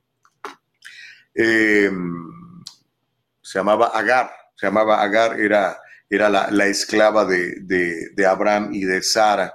Y um, un esclavo eh, por lo menos en, en, este contexto, en ese momento del pueblo judío, no era un esclavo como nos lo presentan en las películas, o sea, un negro que está siendo golpeado con fuetes, ¿no? Un esclavo era, era un trabajador, un trabajador que además se le trataba bien, porque este, costaba mucho dinero. Eh, pero sí, tiene razón, en aquella época se acostumbraba que los hombres tuvieran muchas mujeres, tuvieran esposa y concubinas, ¿no? y entonces el que Agar este, fuera eh, invitada o presionada, no sé cómo lo quieran llamar, a tener relaciones sexuales con Abraham, este, no estaba en los planes de Dios, porque ya, bueno, ya les voy a platicar la historia. Léanla, por favor, y no quiero hablar aquí de, de la Biblia, estamos hablando de otras cosas, pero ya que lo mencionan. Sara quería concebir y se sentía muy triste porque no podía tener un hijo. Y Abraham quería que Sara concibiera, pero decía, pues ya estamos muy viejos, ya no podemos. Dios le promete a Abraham y a Sara que van a ser padres, pero Sara se desespera porque no concibe rápido como ella quería. Entonces dice, bueno, aquí está mi esclava, por favor, ten relaciones sexuales con, con ella para que tengamos un hijo y ese hijo lo, lo, adoptamos como nuestro, ¿no? Eso fue lo que hizo Sara. Se interpuso en los planes de Dios, se adelantó. Entonces, este, y en la buena Abraham, ¿verdad? Yo me lo imagino, eh, eh, dijo, pues agarra, ah, caray, bueno, pues órale, ya que insistes, ¿verdad? Esa es ya la interpretación. El asunto es que pues sí tiene relaciones sexuales con Agar y, este, y de, ahí, eh, de ahí empieza el Islam, compadre, para que, lo lean interesante. Pero en fin, ya, si les interesa más, lean su Biblia, por favor, lean su Biblia. Ponme más, más comentarios, mi querida Nicole, productora amable. Amilcar dice, se me hace muy extraño que se acerquen las elecciones primarias y suceda esto. Hay fuerzas siniestras que quieren desestabilizar la sociedad a través de protestas y disturbios. Pareciera que se repite la historia del 2020. Amilcar, eres bastante conspicuo. A eso le llaman eh, conspirativo. Pero ¿sabes qué? O sea, todas estas conspiraciones que nos hablaban del, del 2016 para acá, compadre, muchas están cumpliendo, así que ya no es tanto conspiración. ¿eh? Creo que tiene mucho sentido tu comentario, hermano. Y tenga usted mucho cuidado. Y bueno, ya escuché lo que dijo Sam González, el historiador, el lunes que habló con nosotros. Dijo que esto iba a pasar y dijo que este, va a haber fraude electoral otra vez. Digo otra vez porque él cree que hubo fraude electoral en el 2020. ¿okay? Uh, vamos a ver. Mm, a ver, ¿quién más, eh, ¿quién más me, pone sus comentarios? Guillermo Hernández dice, y así con mayúsculas. Entonces, como está con mayúsculas, lo voy a leer así con mayúsculas. Me pregunto si Donald Trump alguna vez o sabe leer la Biblia. Me imagino que quieres preguntar si alguna vez leyó su Biblia. Trump, no lo sé, bro, no lo conozco. Eh, me encantaría entrevistar. Uy, una de mis entrevistas soñadas, ¿no? Entrevistar a, Trump. Yo creo que debe ser una muy buena entrevista. No, no lo sé, Guillermo, habría que, preguntarle. Él dice que la ha leído de vez en cuando, ¿no? Por lo menos creo que alguna vez dijo que la había leído, pero no lo sé. Eso es lo que él dice. Uh, el diálogo libre continúa. Más eh, comentarios. Órale, venga. José Reyes dice: La Biblia habla del derramamiento de sangre inocente, puesto que nadie ha regresado del más allá ¿Cuál será el castigo para los que cometen tales crímenes, es decir, el aborto? No lo sé, no lo sé. Este, no, no puedo yo juzgar. Yo no puedo juzgar a una mujer, eh, o sea, en el sentido de, de, castigar. Yo pienso que el juicio nada más es de Dios, hermano. Yo, yo puedo comentar, evaluar, dar una opinión, pero nunca voy a emitir un juicio, porque emitir un juicio significa emitir una condenación y no es mi papel, no es mi lugar, ni el tuyo, ni el de los demás, creo yo, digo, de acuerdo a lo que dice la Biblia, ¿no?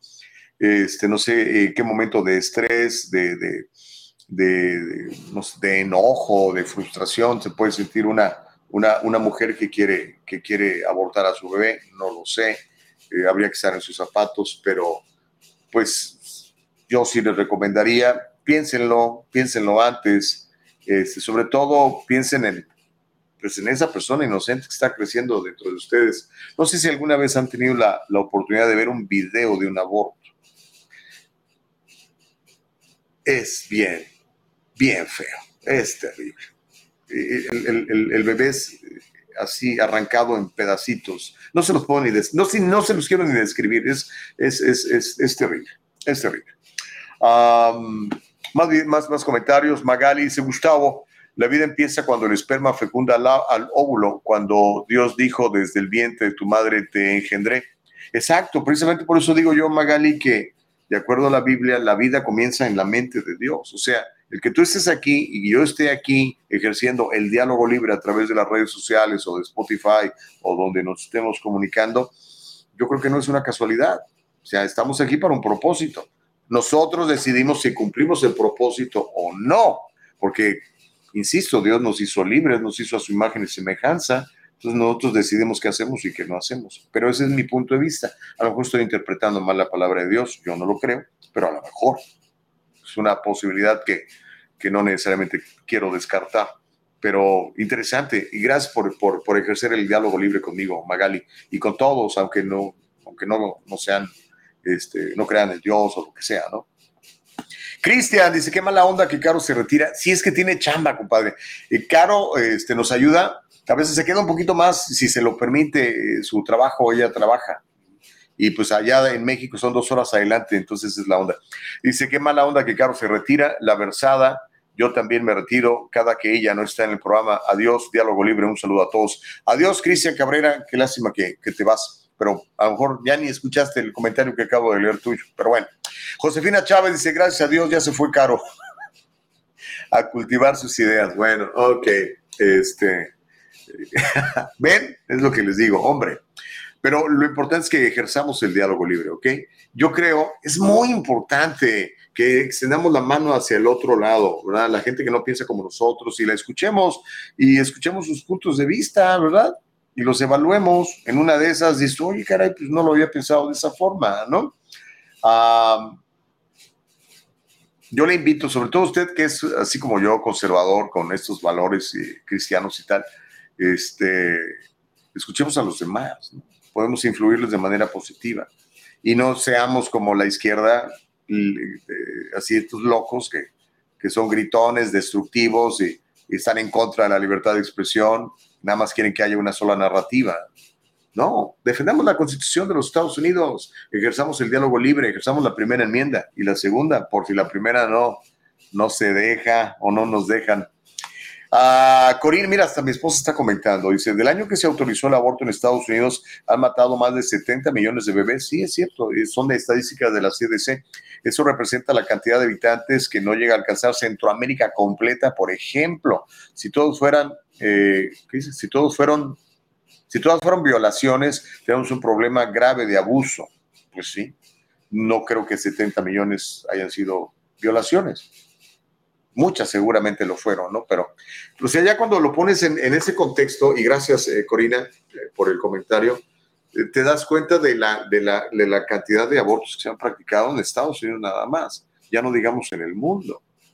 Ah, no sé, piénselo. Ahora, yo sé que hay gente como Bill Gates, ¿verdad? Que dice, es que somos demasiados, necesitamos cortar la población porque los recursos, él cree que los recursos son agotables, que los recursos son limitados. Yo pienso todo lo contrario, yo le creo a Dios que dice que los recursos son ilimitados y que está en nosotros como administradores de la tierra hacerlos producir. Pero obviamente tenemos que hacerlos producir, hay que levantarse, hay que trabajar, hay que echarle. No nomás levantarse, estirar la mano y decir, señor gobernador Newsom, deme mi cheque, o señor presidente Biden, deme mi cheque. No, hay que, pues hay que chambear. Yo por eso creo que los, los hijos nos hacen chambear.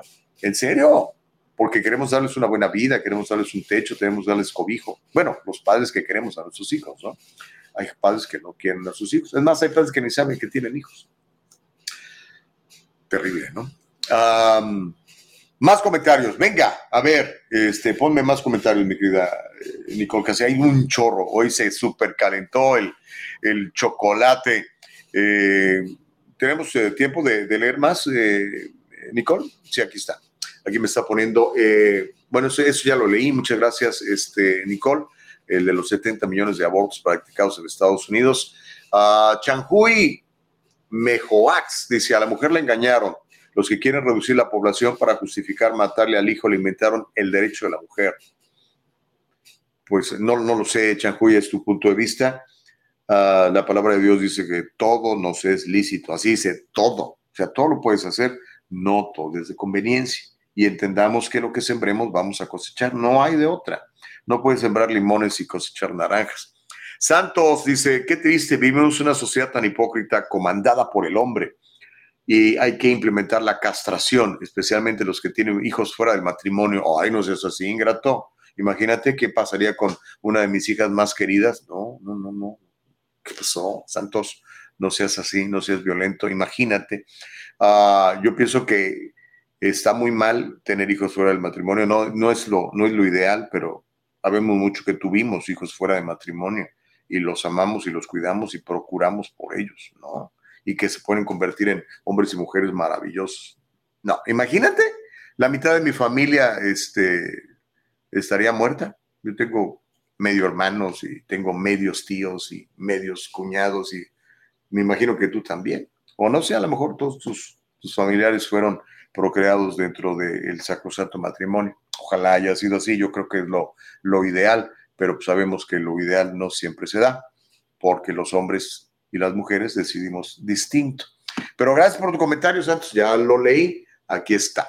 Uh, ¿Quién más quiere participar en el diálogo libre? Hágalo, por favor. Recuerden que estamos en Facebook, en YouTube, estamos en Spotify, estamos en Apple Podcast, pero más que todo, estamos en www.eldialogolibre.com. Myron dice, hace 26 años me dieron a escoger entre el aborto o la vida y bendito Dios, preferí la vida. Qué bueno, mi querido Myron. Sí, hay tantas historias bonitas así, ¿no? De, de gente este, pues que le dieron la oportunidad de nacer o que le, él o ella le dio la, sobre todo ella, ¿no? Que es la, la que carga al bebé en su vientre y es cuando, es cuando viene este asunto de my body, my choice. Sí, yo entiendo que es tu cuerpo, pero hay otro cuerpo dentro de ti, o sea, ese cuerpo no es tuyo, perdónenme, es otro cuerpo independiente, ¿no? Pero hay gente que dice, no, pues no ha nacido, no es persona, entonces le puedo dar crán pues este, híjole, ok. Conocí a un padre soltero en Canadá, dice Alex, el cual daba condones a su hija de 15 años de edad para que en caso de necesitarlo pudiera usarlos. Dice, otro padre o madre tiene vergüenza y no habla de sexo con su hija en Latinoamérica. Su hija ya tiene dos o más, ¿ok? Pues qué posiciones tan, tan radicales, ¿no? Yo mejor a mi hija o a mi hijo, de hecho, ¿qué es lo que les digo? Les digo, hey, recuerden una cosa, si van a tener relaciones sexuales, la posibilidad de que tengan hijos está allí, con o sin condón, brother, porque el condón no es 100% efectivo, ¿ok? Para empezar. Existe una mínima posibilidad de un embarazo o una mínima posibilidad de una enfermedad venérea o de sidas o cosas de estas, ¿no? Así que yo pienso que lo ideal, a lo mejor vivo en un mundo de, de, de, de idealismo, pero lo ideal sería, hey, las relaciones sexuales dentro del matrimonio. Es más sano, es mejor, es con responsabilidad. Porque si no, podemos, podemos pasar cosas como, como estas, ¿no? Embarazos no deseados, hijos que no, no quieren, que no son amados, no son buscados y que terminan. O enfermedades terribles, hermano, como el SIDA. Asústame, Panteón. Pero, pues no sé, cada quien, ¿no? Cada quien le enseña sus valores a sus hijos de acuerdo a los valores que esa persona tiene. Ay, Dios mío, de mi vida están muy, están muy, uy. Mire, mejor le, voy a dejar platicarle otras historias que están pasando. Disney está reportando pérdidas de 63 mil millones de dólares. Hay una frase en inglés que dice, when you go broke, no, when you go woke, you go broke. Y la gente te está castigando, ¿eh? Y es que, mire, Disneyland la entendemos así como el lugar más, ¿cómo es el lugar más feliz de la tierra, no? Mickey, Minnie, Donald, Pluto. ¿verdad? La princesita y todo este rollo, pero con esta agenda LGBTQ que han abrazado de manera definitiva, en donde algunos de sus jefes dicen, no, el 50% de los personajes de Disney tiene que ser de la comunidad LGBTQ, pues la gente dijo, no, espérame, mis bebés no, no los quiero en esa onda todavía, ya que cuando sean adultos, ellos decidan si quieren ser melón, sandía o la vieja del otro día, ¿no? Entonces, eso les ha pegado bien duro en la economía a la gente de Disney. The Walt Disney Company ha perdido casi 63 mil millones en capitalización de mercado desde que decidió en marzo pasado abrazar el activismo LGBTQ radical y declararle la guerra al Estado de Florida al oponerse a la ley de derechos de los padres en la educación del Estado. Las acciones de Disney se han desplomado un 23.5% desde principios de marzo. Ahorita valen 145 o lo más reciente que tenía de información, 145 dólares con 70 centavos por acción cuando llegó a estar por encima de los 200. La capitalización de mercado ha bajado 62.600 millones. Eh, durante los últimos 12 meses, Disney ha visto caer sus acciones más del 30%, lo que lo ha convertido en la acción con peor desempeño en la historia del promedio industrial Dow Jones, el índice Dow Jones. ¿Cómo la ve desde ahí? Asústame, Panteón. Eh, y tan caro que está ir a Disney, ¿no? Ya ni sé cuánto, cuánto vale, vale como 200 dólares un boleto para ir a hacer fila ahí amontonarse en Disney, ¿no? Pero si usted quiere ir a Disney, que nadie lo detenga, ¿ah? usted libre. Uh, Mike Suárez dice, Gustavo, he escuchado de mujeres que han abortado y dicen que ahora son infelices y que están tan arrepentidas. Yo creo que las mujeres deberían de recibir educación antes de un aborto y sus consecuencias. Algunos estados tienen esta, esta iniciativa, esta ley en donde le dicen, ok, pero tienes que ver este video, no sé si es Alabama, Tennessee, uno de esos estados sureños que tienen eso precisamente que, que dices tú, Mike. Y, recuerdo una vez, platicé con una muchacha en una fiesta, fíjate, era una fiesta mi mujer y yo, y llegó esta señora y empezó a platicar con nosotros. Yo creo que se sentía tan, tan, tan triste porque pues, éramos unos desconocidos para ella y ella para nosotros. Era una muchacha de ascendencia, ascendencia asiática y estuvimos platicando en inglés. Y era, era una fiesta. Y luego nos dijo, mi hijo tendría hoy, no sé, 16 años, una cosa así, no recuerdo. Este, pero lo aborté. Dije yo, wow, ¿qué onda? Este, ¿Por qué me platicas eso, no? Y empezó a platicar y se desahogó ahí con nosotros. Yo creo que se sentía muy triste. No lo sé, hay gente que, que no. De hecho, lo vemos en Hollywood, ¿no? Una vez una mujer, una actriz, no sé su nombre porque no, no estoy muy metido en las cosas de Hollywood desde hace años. Hace como 25 años yo reporteaba de Hollywood y hablaba de cine, programas de televisión y todo eso. Este, y salió esta muchacha a recibir su estatuilla. De hecho, creo que estaba embarazada o acaba de tener un bebé y dijo, gracias a Dios aborté y eso me permitió no distraerme con mi carrera y ganar este Oscar o algo así, dijo. Este, ¿qué onda? Dije yo, ok, está bien. Hay gente que sí le da gracias a, la oportunidad de, practicarse un aborto y habrá mujeres que, que, se sienten mal, ¿no? No sé, no sé. Este, cada quien es de acuerdo a los valores y, los puntos de vista y la forma de pensar de, de cada quien. Hacemos la pausa. Cuando regresemos, invitamos a, un doctor en teología, que se llama José Luis García, y este es el Día Nacional de la Oración. Yo creo que hoy más que nunca nos hace falta orar, eh, regresar a Dios. Y también, pues, eh, eh, cuál es el punto de vista bíblico al respecto del aborto, si es que hay uno. Entonces, el doctor José Luis García que además tiene un programa nacional. Ahorita le vamos a pedir que nos platique dónde lo podemos escuchar. Este va a estar con nosotros al regresar de la pausa aquí en el Diálogo Libre. Le invito a que ejerza su primera enmienda, la primera enmienda de la Constitución y ejerza el diálogo libre con nosotros. Volvemos.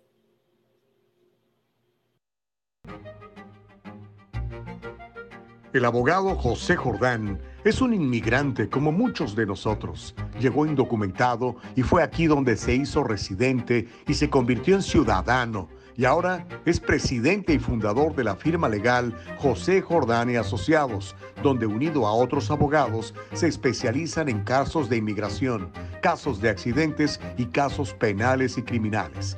Llámeles, todos ellos hablan su idioma y están para servirle que nadie, absolutamente nadie nos detenga. Son las 8.28, completamente en vivo. Es el diálogo libre. Le invitamos a que privilegie el diálogo libre. Es www.eldialogolibre.com. Ahí nos puede ver. Le podemos eh, pedir que se suscriba a nuestro canal de YouTube, El Diálogo Libre, que nos siga en nuestra página de Facebook, El Diálogo Libre. Y por supuesto que no se pierda el podcast, que todos los días nuestra productora Nicole Castillo nos hace el favor de subir esto a Apple Podcasts y también a Spotify, donde usted puede escucharnos, ¿ok? Órale, pues. En un ratito vamos a tener al, doctor José Luis García, se acaba de desconectar, no sé qué le pasó, para platicar con él. Eh, él es ah, doctor en teología y nos va a dar un punto de vista bíblico al respecto de, del aborto. ¿Ok? ¿Le parece? Órale, pues vamos a recibirlo. Entonces, ya está con nosotros. Me da mucho gusto poder platicar contigo, mi querido doctor José Luis García. ¿Cómo estás? Qué amable, muchísimas gracias. Bueno, pues muy contento, ¿verdad?, de estar aquí con ustedes porque, pues, estas, eh, eh, estas oportunidades, ¿verdad?, que siempre son buenas que las personas se puedan enterar de lo que está pasando en nuestro alrededor, ¿verdad? Gracias, José Luis García. José Luis García es eh, doctor en Teología y Divinidades es pastor y tiene un programa a nivel nacional en una cadena de radio que se llama Radio Nueva Vida, ¿correcto? Eh, radio Inspiración. Eh, cambió de nombre. Es lo mismo, nada más que, cambió, tú sabes, cuestiones eh, comerciales un poquito. Sí, pero sí. Se llama Juventud en Crisis y hacemos un análisis de todo lo que tiene que ver con la familia desde el punto de vista bíblico, que ahí sería la, esta diferencia, ¿verdad? ¿A, ¿A, qué hora se puede escuchar ese programa acá en la costa oeste en Estados Unidos? Eh, bueno, nada más es diferencia de horario, pero esto sería a las 3, eh, a las 3 de la tarde, tiempo del Pacífico, y pues ya nada más la diferencia horaria, ¿verdad? Que esa sería la parte que, que podríamos nada más ajustar. O bien, pues lo pueden eh, escuchar en radioinspiración.com, ¿verdad? Que ahí siempre están eh, por lo menos, eh, creo que cinco programas, los últimos cinco. El programa es diario, es diario de lunes a viernes a las 3 de la tarde. Tiempo del Pacífico.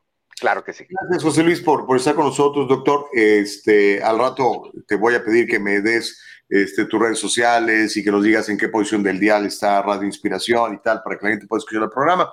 La razón por la que te invitamos, eh, José Luis, uh, el día, el antier, se filtra en la noche, y en la noche, ya cuando nos íbamos a dormir casi mm, todos en la costa este, eh, esta información de parte de la Corte Suprema de Justicia de los Estados Unidos, en donde um, aparentemente uno de los jueces, uno de los justices, como le dicen en, inglés, estaría eh, considerando la posibilidad de anular esta decisión de Roe versus Wade, que en el año de 1973 le dio a la mujer el derecho a practicarse un aborto y terminar con la vida de su bebé.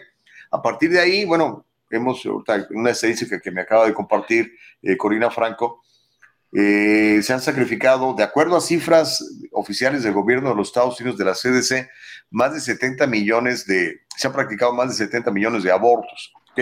Ahora, yo, yo me considero hijo de Dios, leo la Biblia y todo esto, pero no soy una autoridad como tú. Entonces, hay mucha gente en, el chat que cree en Dios, otros que medio creen en Dios, otros que de plano no creen en Dios, pero queríamos eh, eh, escuchar el punto de vista, la autoridad que tú tienes como, como doctor en esta materia. ¿Cuál es el punto de vista bíblico sobre el aborto? Porque no es nuevo esto. O sea, desde años este, las, las mujeres se han practicado abortos históricamente. Ahí está en, en, la Biblia, en Génesis, por ejemplo. Pero, este, ¿qué, ¿qué, nos puedes comentar de todo esto, doctor García? Claro que sí, manito. Bueno, primero quiero decirte que qué bueno que puede haber la libertad de poder expresarse, ¿verdad? Porque tú sabes que los asuntos bíblicos no son muy bien vistos en este país. O sea, no hay una prohibición abierta, pero apenas nombras la Biblia o quieres hablar de Dios y la gente se pone toda así, ¿no? Como, pues no sé, o sea, se pone mal. Y, fíjate que sí, sí es cierto, eh, la Biblia habla de varias situaciones con respecto a la eliminación de niños, porque bíblicamente estamos hablando de una situación espiritual, porque Dios es espíritu, es nuestra parte máxima como seres humanos, cuando no, eh, pues tú sabes, ¿no? Una persona puede ser una persona normal, pero cuando ya mezclas sentimientos y, conocimientos, la persona sube de categoría. Pero cuando una persona es espiritual, se va al nivel máximo precisamente por su relación con Dios. Entonces, ¿qué es lo que sucede? ¿Qué sucede cuando eh, pues estamos viviendo este tipo de cosas, ¿verdad? Con respecto al aborto. Fíjate que te quiero dar un dato basado en lo que acabas de decir, ¿verdad? De que sí son ya muchos millones de, eh, pues, eh, de muertes de inocentes, manito. Y esto es derivado precisamente porque, eh, pues así como hay un Dios, hay un enemigo. Y ese enemigo quiere destruir la obra máxima de Dios. ¿Cómo lo puede hacer? Bueno, precisamente enfocándose en quien no se puede defender. Porque tanto tú como yo, cualquiera de las personas que están escuchando, si de repente nosotros, ¿verdad? Somos atacados, tenemos maneras de defendernos, ya sea físicamente o con algún arma, o tal vez resguardándonos, huyendo, corriendo, cualquier cosa, pero los chiquitos no, fíjate, y menos a la edad, bueno, pues cuando todavía están en ese proceso de formación, que inclusive yo quiero, yo quiero una, decirte una cosa que yo insisto mucho en el caso de los, eh, de las, eh, el, del programa de radio, que es precisamente que a la gente le cuesta mucho trabajo pensar que los niños son personas, son personas. Lo único que tienen es que les falta información, apenas están en crecimiento, pero verdaderamente están en formación. Y esta información que tú decías, ¿verdad?, acerca de la cantidad de, abortos, pues sí, sí es cierto. En este país sí ya andan alrededor de los 70 millones o más desde esta ley. Y fíjate que eh, ahí hay una cosa muy elemental, perdón. Sí, sigue, no, estamos Hay un elemento muy importante de que de estos 60 millones, ¿verdad?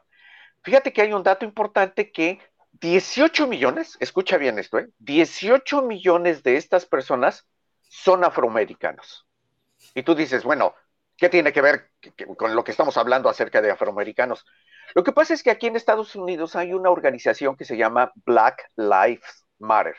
Y ellos verdaderamente apenas eh, la policía pues ejerce su, su, autoridad sobre una persona y mata a un afroamericano, salen a las calles y hacen unas revoluciones y yo me pregunto, ¿verdad?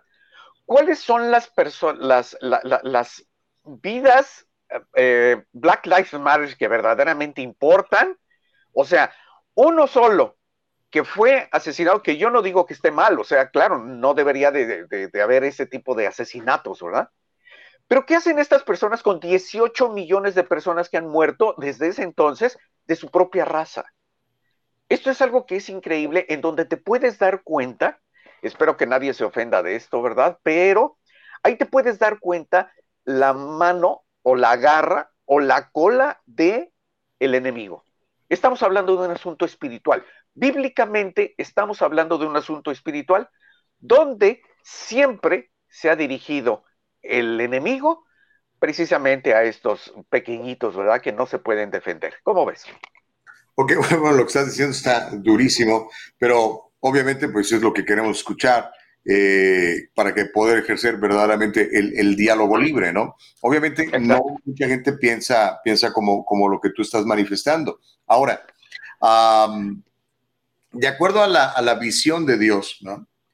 Cada quien tiene su propia visión de Dios, pero existe la verdadera visión de Dios, ¿no? Bíblicamente, este, eh, Dios pues, nos hace, ¿no? Somos su imagen, somos su semejanza. ¿Qué, piensa Dios o, qué dice la Biblia sobre que su imagen y semejanza eh, sea sacrificada antes de darle la oportunidad de, no sé, de, pues, de vivir en el mundo, ¿no? Claro, mira, eh, eh, la situación creo que es bastante simple porque el ser humano es la creación máxima de Dios. Verdaderamente hay veces que pues yo platico con las personas, ¿verdad? En donde les digo, eh, tú puedes hablar de una computadora, puedes hablar de un carro que tiene mucha potencia para transportarnos o máquinas que hace el hombre, que son verdaderamente respetables, pero ninguna, ninguna tiene tal cantidad de funciones como esta máquina, ¿verdad? Quiero nombrarme como tipo máquina, ¿verdad? Esta máquina creada por Dios con todas las características que además se puede reproducir, lo cual ninguna máquina hecha por el ser humano puede hacer, ¿verdad? Entonces es la obra máxima de Dios y el enemigo trata de destruir precisamente la obra máxima de Dios. Entonces, cuando nosotros vemos esto, ¿verdad? Y específicamente en los abortos, cuando estamos hablando que, pues, por ejemplo, una organización, ¿verdad? Del Plan Parenthood, que pues solamente ellos, solamente ellos, han realizado siete millones y medio de abortos. O sea, estamos hablando de, y, y el aborto como que tratan de suavizar el concepto, pero literalmente, literalmente es un asesinato. Ahora fíjate, si esto nosotros lo llevamos a nivel mundial, cuando ya se autorizan y se ve, pues, como una opción, ¿verdad? Pues, oye, pues, ¿sabes qué? Que esta, esta bola de carne me estorba, pues lo voy a eliminar. Bueno, pues en el mundo se han realizado 1.400 millones de abortos. Te lo voy a repetir, 1.400 millones de abortos. Casi, bueno, viene a ser la población de China. Con esto te digo que ha sido prácticamente, ¿verdad? destruida en este sentido, pues todo, todo un país. Olvídate, ¿no? Con 7 millones, con 18 millones, 60 millones, es más de la población de muchos países en este planeta. Entonces, el Señor no está de acuerdo porque, pues uno de los mandamientos, ¿verdad? De la, de la ley mosaica, pues es precisamente no matarás. Pero han suavizado, ¿verdad? Ha tratado de como que ocultar un poquito como que es el derecho de la mujer. Déjame decirte, eh, eh, pues yo recibo llamadas, ¿verdad?, en, el radio, y una mujer se acercó y me dijo, tengo una hija adolescente, ¿verdad? Yo veo que ya está teniendo esta actividad, eh, pues esta inquietud sexual, ¿qué debo de hacer? ¿Le debo de dar la pastilla o le debo de hablar del aborto? Déjame decirte, después de eso, pues yo me jalé los pelos. Yo creo que por eso ya no tengo, manito, porque yo digo, por favor, ¿cuál es esa pregunta? Ofrecerle las opciones. Oye, ese, ese, tipo de opciones verdaderamente son totalmente equivocadas. Pero ¿qué dice la Biblia con respecto a esta situación? La Biblia utiliza una palabra, pero padrísima, que se llama disciplina. La palabra disciplina normalmente se utiliza para alguien que es muy ordenadito, pero fíjate que la palabra disciplina significa entrenar.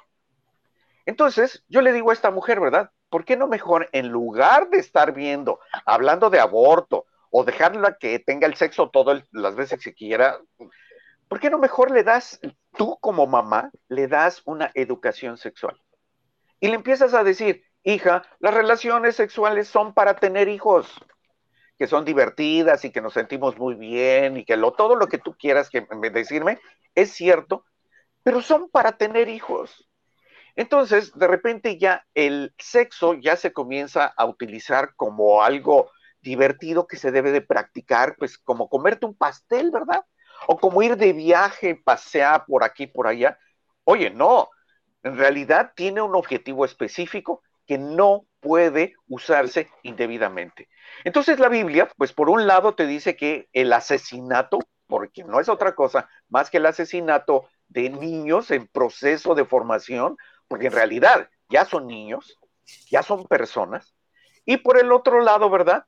Pues podría funcionar mucho mejor con la educación por parte de nosotros los padres, porque los maestros en las escuelas no están encargados de eso. Ellos están encargados de enseñarle el ABC. El 2 por 2 es 4.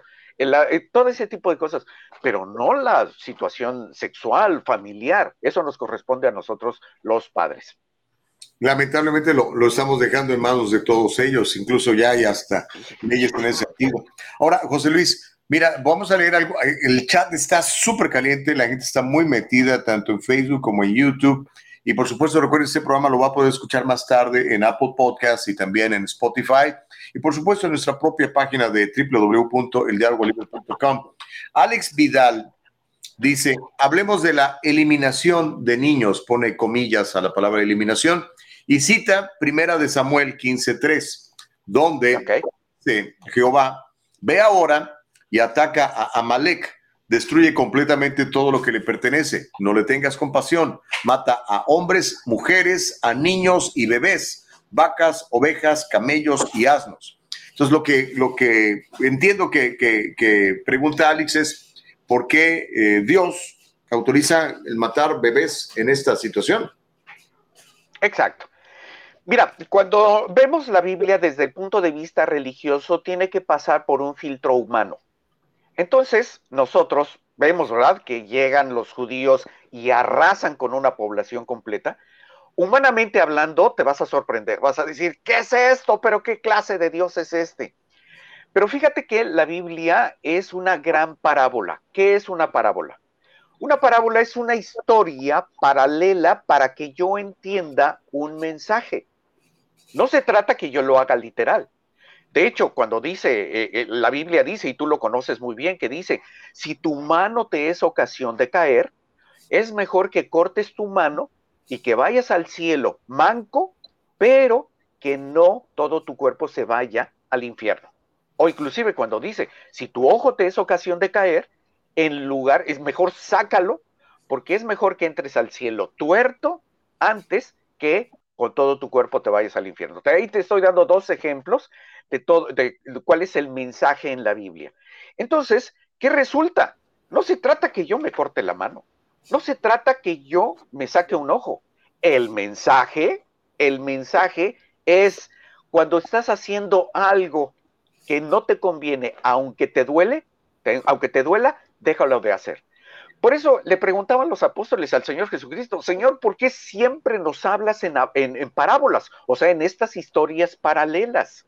Bueno, es para que un grupo de personas lo entienda, otro grupo de personas no lo entienda. En aquel entonces estaban los fariseos, para los cuales no estaba la salvación específicamente para ellos, porque eran demasiado malvados.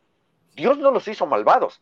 Hay gente que por ambición, hay gente que por eh, deseos personales o por inclusive hasta mm, deseos locos en la cabeza, pueden hacer verdaderamente locuras. Entonces el Señor, ¿verdad? Pues va a decir, oye, pues, ¿cómo? Voy yo no quiero que entiendan estas personas, yo prefiero que entiendan mis hijos. La Biblia es un libro, un mensaje personal hacia los hijos de Dios, no es hacia toda la gente, es hacia los hijos de Dios. E, entonces, eh, en primera de Samuel 15.3, eh, ¿cuál sería la, digamos, la, el entendimiento que debemos de, de conseguir de ahí? Los amalecitas eran un grupo que eran extremadamente malvados. A lo mejor como ahora en nuestra sociedad es estas gentes que están promoviendo, ¿verdad? El, eh, el, este, el aborto. Es gente que no les importa matar niños. Entonces, cuando ese pasaje bíblico, el mensaje que está diciendo es, yo te voy a dar esta tierra, pero no quiero que te mezcles con esos conceptos. Entonces, el mensaje es, elimina esos conceptos, esas influencias que te van a hacer de la misma manera. Bueno, de hecho, mira, yo soy de origen mexicano y en México, pues dice, dime con quién andas y te diré quién eres. ¿Qué quiere decir esto? Con las personas que yo me junto, van a transmitir sus conceptos y me voy a hacer finalmente igual que ellos. Entonces, en la Biblia el mensaje sería, en este caso del pueblo amalecita, es elimina todo lo que te vaya a afectar en el futuro para que tengas una buena vida. Así le dice a Josué. Dice, apégate a lo que dice este libro de la ley. Dice, y de día y de noche meditarás en él para que hagas conforme a todo lo que en él está escrito, porque entonces harás prosperar tu vida, tu camino y todo te saldrá bien. Fíjate, ¿quién no quiere eso? Yo quiero eso. Eh, claro. no, no, lo conocemos. Mira, por ejemplo, esta, esta, este comentario de, de, mi compañera Caro, que ahorita no puede estar físicamente, pero está, la veo que está muy activa en el chat. Dice que yo sepa, dice Caro, Dios no es juez, ni ejecutor, ni verdugo. Se supone que Dios es amor, es consuelo, es armonía, es espiritualidad. ¿Cierto? Eh, no, no, no es cierto. Verdaderamente una característica de Dios es precisamente eh, uno de sus nombres, porque eh, en aquel entonces a cada acción que hacía Dios le daban un nombre. Entonces uno de sus nombres es Padre Justo. ¿Qué es justicia? La justicia es que yo no le puedo dar el mismo premio aquel que se esforzó por agradarme como aquel que se esforzó por enfrentarme. Digo, esto lo vemos en la familia un niño, ¿verdad? Un hijo que tengo que hace su tarea, tiene bien arreglado su cuarto, le digo que me ayude a sacar la basura. Oye, pues ese niño, pues todos queremos un niño así, pero un jovencito, ¿verdad? Que ya anda en drogas, que se revela, que te grita, que te, inclusive hasta hay quienes le pegan a los padres, ¿verdad? No le puedes dar el mismo premio a uno que al otro por justicia. Quiero pensar, ¿verdad? En esta sociedad, yo trato de pagar mis impuestos, trato de respetar las leyes, este, trato bien a mi familia, ¿verdad? En realidad, la, la ley en este país me va a dar el mismo premio a alguien que anda en la calle con pistola quitándole, pues robando, o un pandillero que inclusive mata. No le puedes dar el mismo premio por justicia. Y, nuestro Dios precisamente tiene esa característica.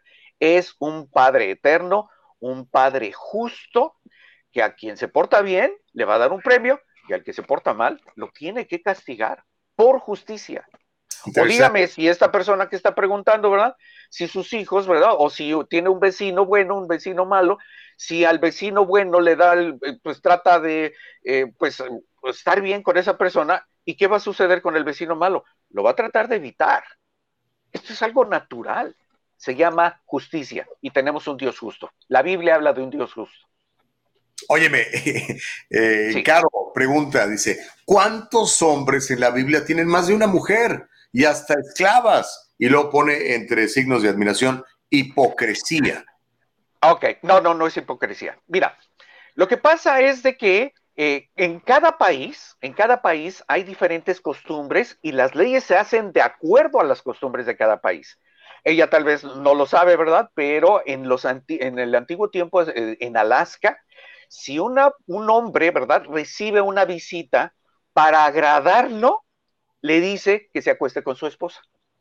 El día de hoy no se practica eso, pero era en la antigüedad en Alaska, en los iglús y todas estas cosas, llegaba una persona y para, para que estuviera cómodo este hombre, le decía, bueno, te doy de comer y además aquí está mi esposa para que se te satisfagas. ¿Esto qué quiere decir? Que el hecho de que haya una costumbre en un país no quiere decir que en todos los países tiene que ser la misma. Ahora, en el Medio Oriente se permitía que tuvieran, e, es más, el día de hoy, en ese, en Medio Oriente, tú puedes tener hasta cuatro, cuatro esposas, el día de hoy. Entonces, ¿cuál es la diferencia? La diferencia es de que las costumbres de cada país, ¿verdad? Son diferentes en cada lugar. Entonces, ahí cuando estás hablando, ¿verdad? De que, eh, de que en, ese entonces había el, eh, esa costumbre, bueno, pero también hay leyes. Puede, o sea, tú puedes tener las mujeres que quieras, pero las tienes que poder mantener. Claro que sí. Y estas leyes son en aquel lugar. En este lugar, y para que también no me digan, ¿verdad? En este lugar solamente puedes tener una esposa. Pero ¿quién tiene solamente una esposa? En este país. Los hombres tienen varias mujeres. Las mujeres tienen varios hombres. Lo sabemos. ¿Por qué hacemos eso?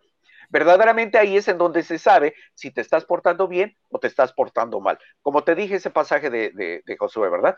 Cuando tú obedeces a Dios, no es porque Él se le antoje, sino que Él te da las instrucciones para que te vaya bien. Pero si no obedeces, te va a ir mal. Es nada más esa, esa situación. ¿Cómo ves? Digo, tiene mucho sentido todo, todo eso que comentas.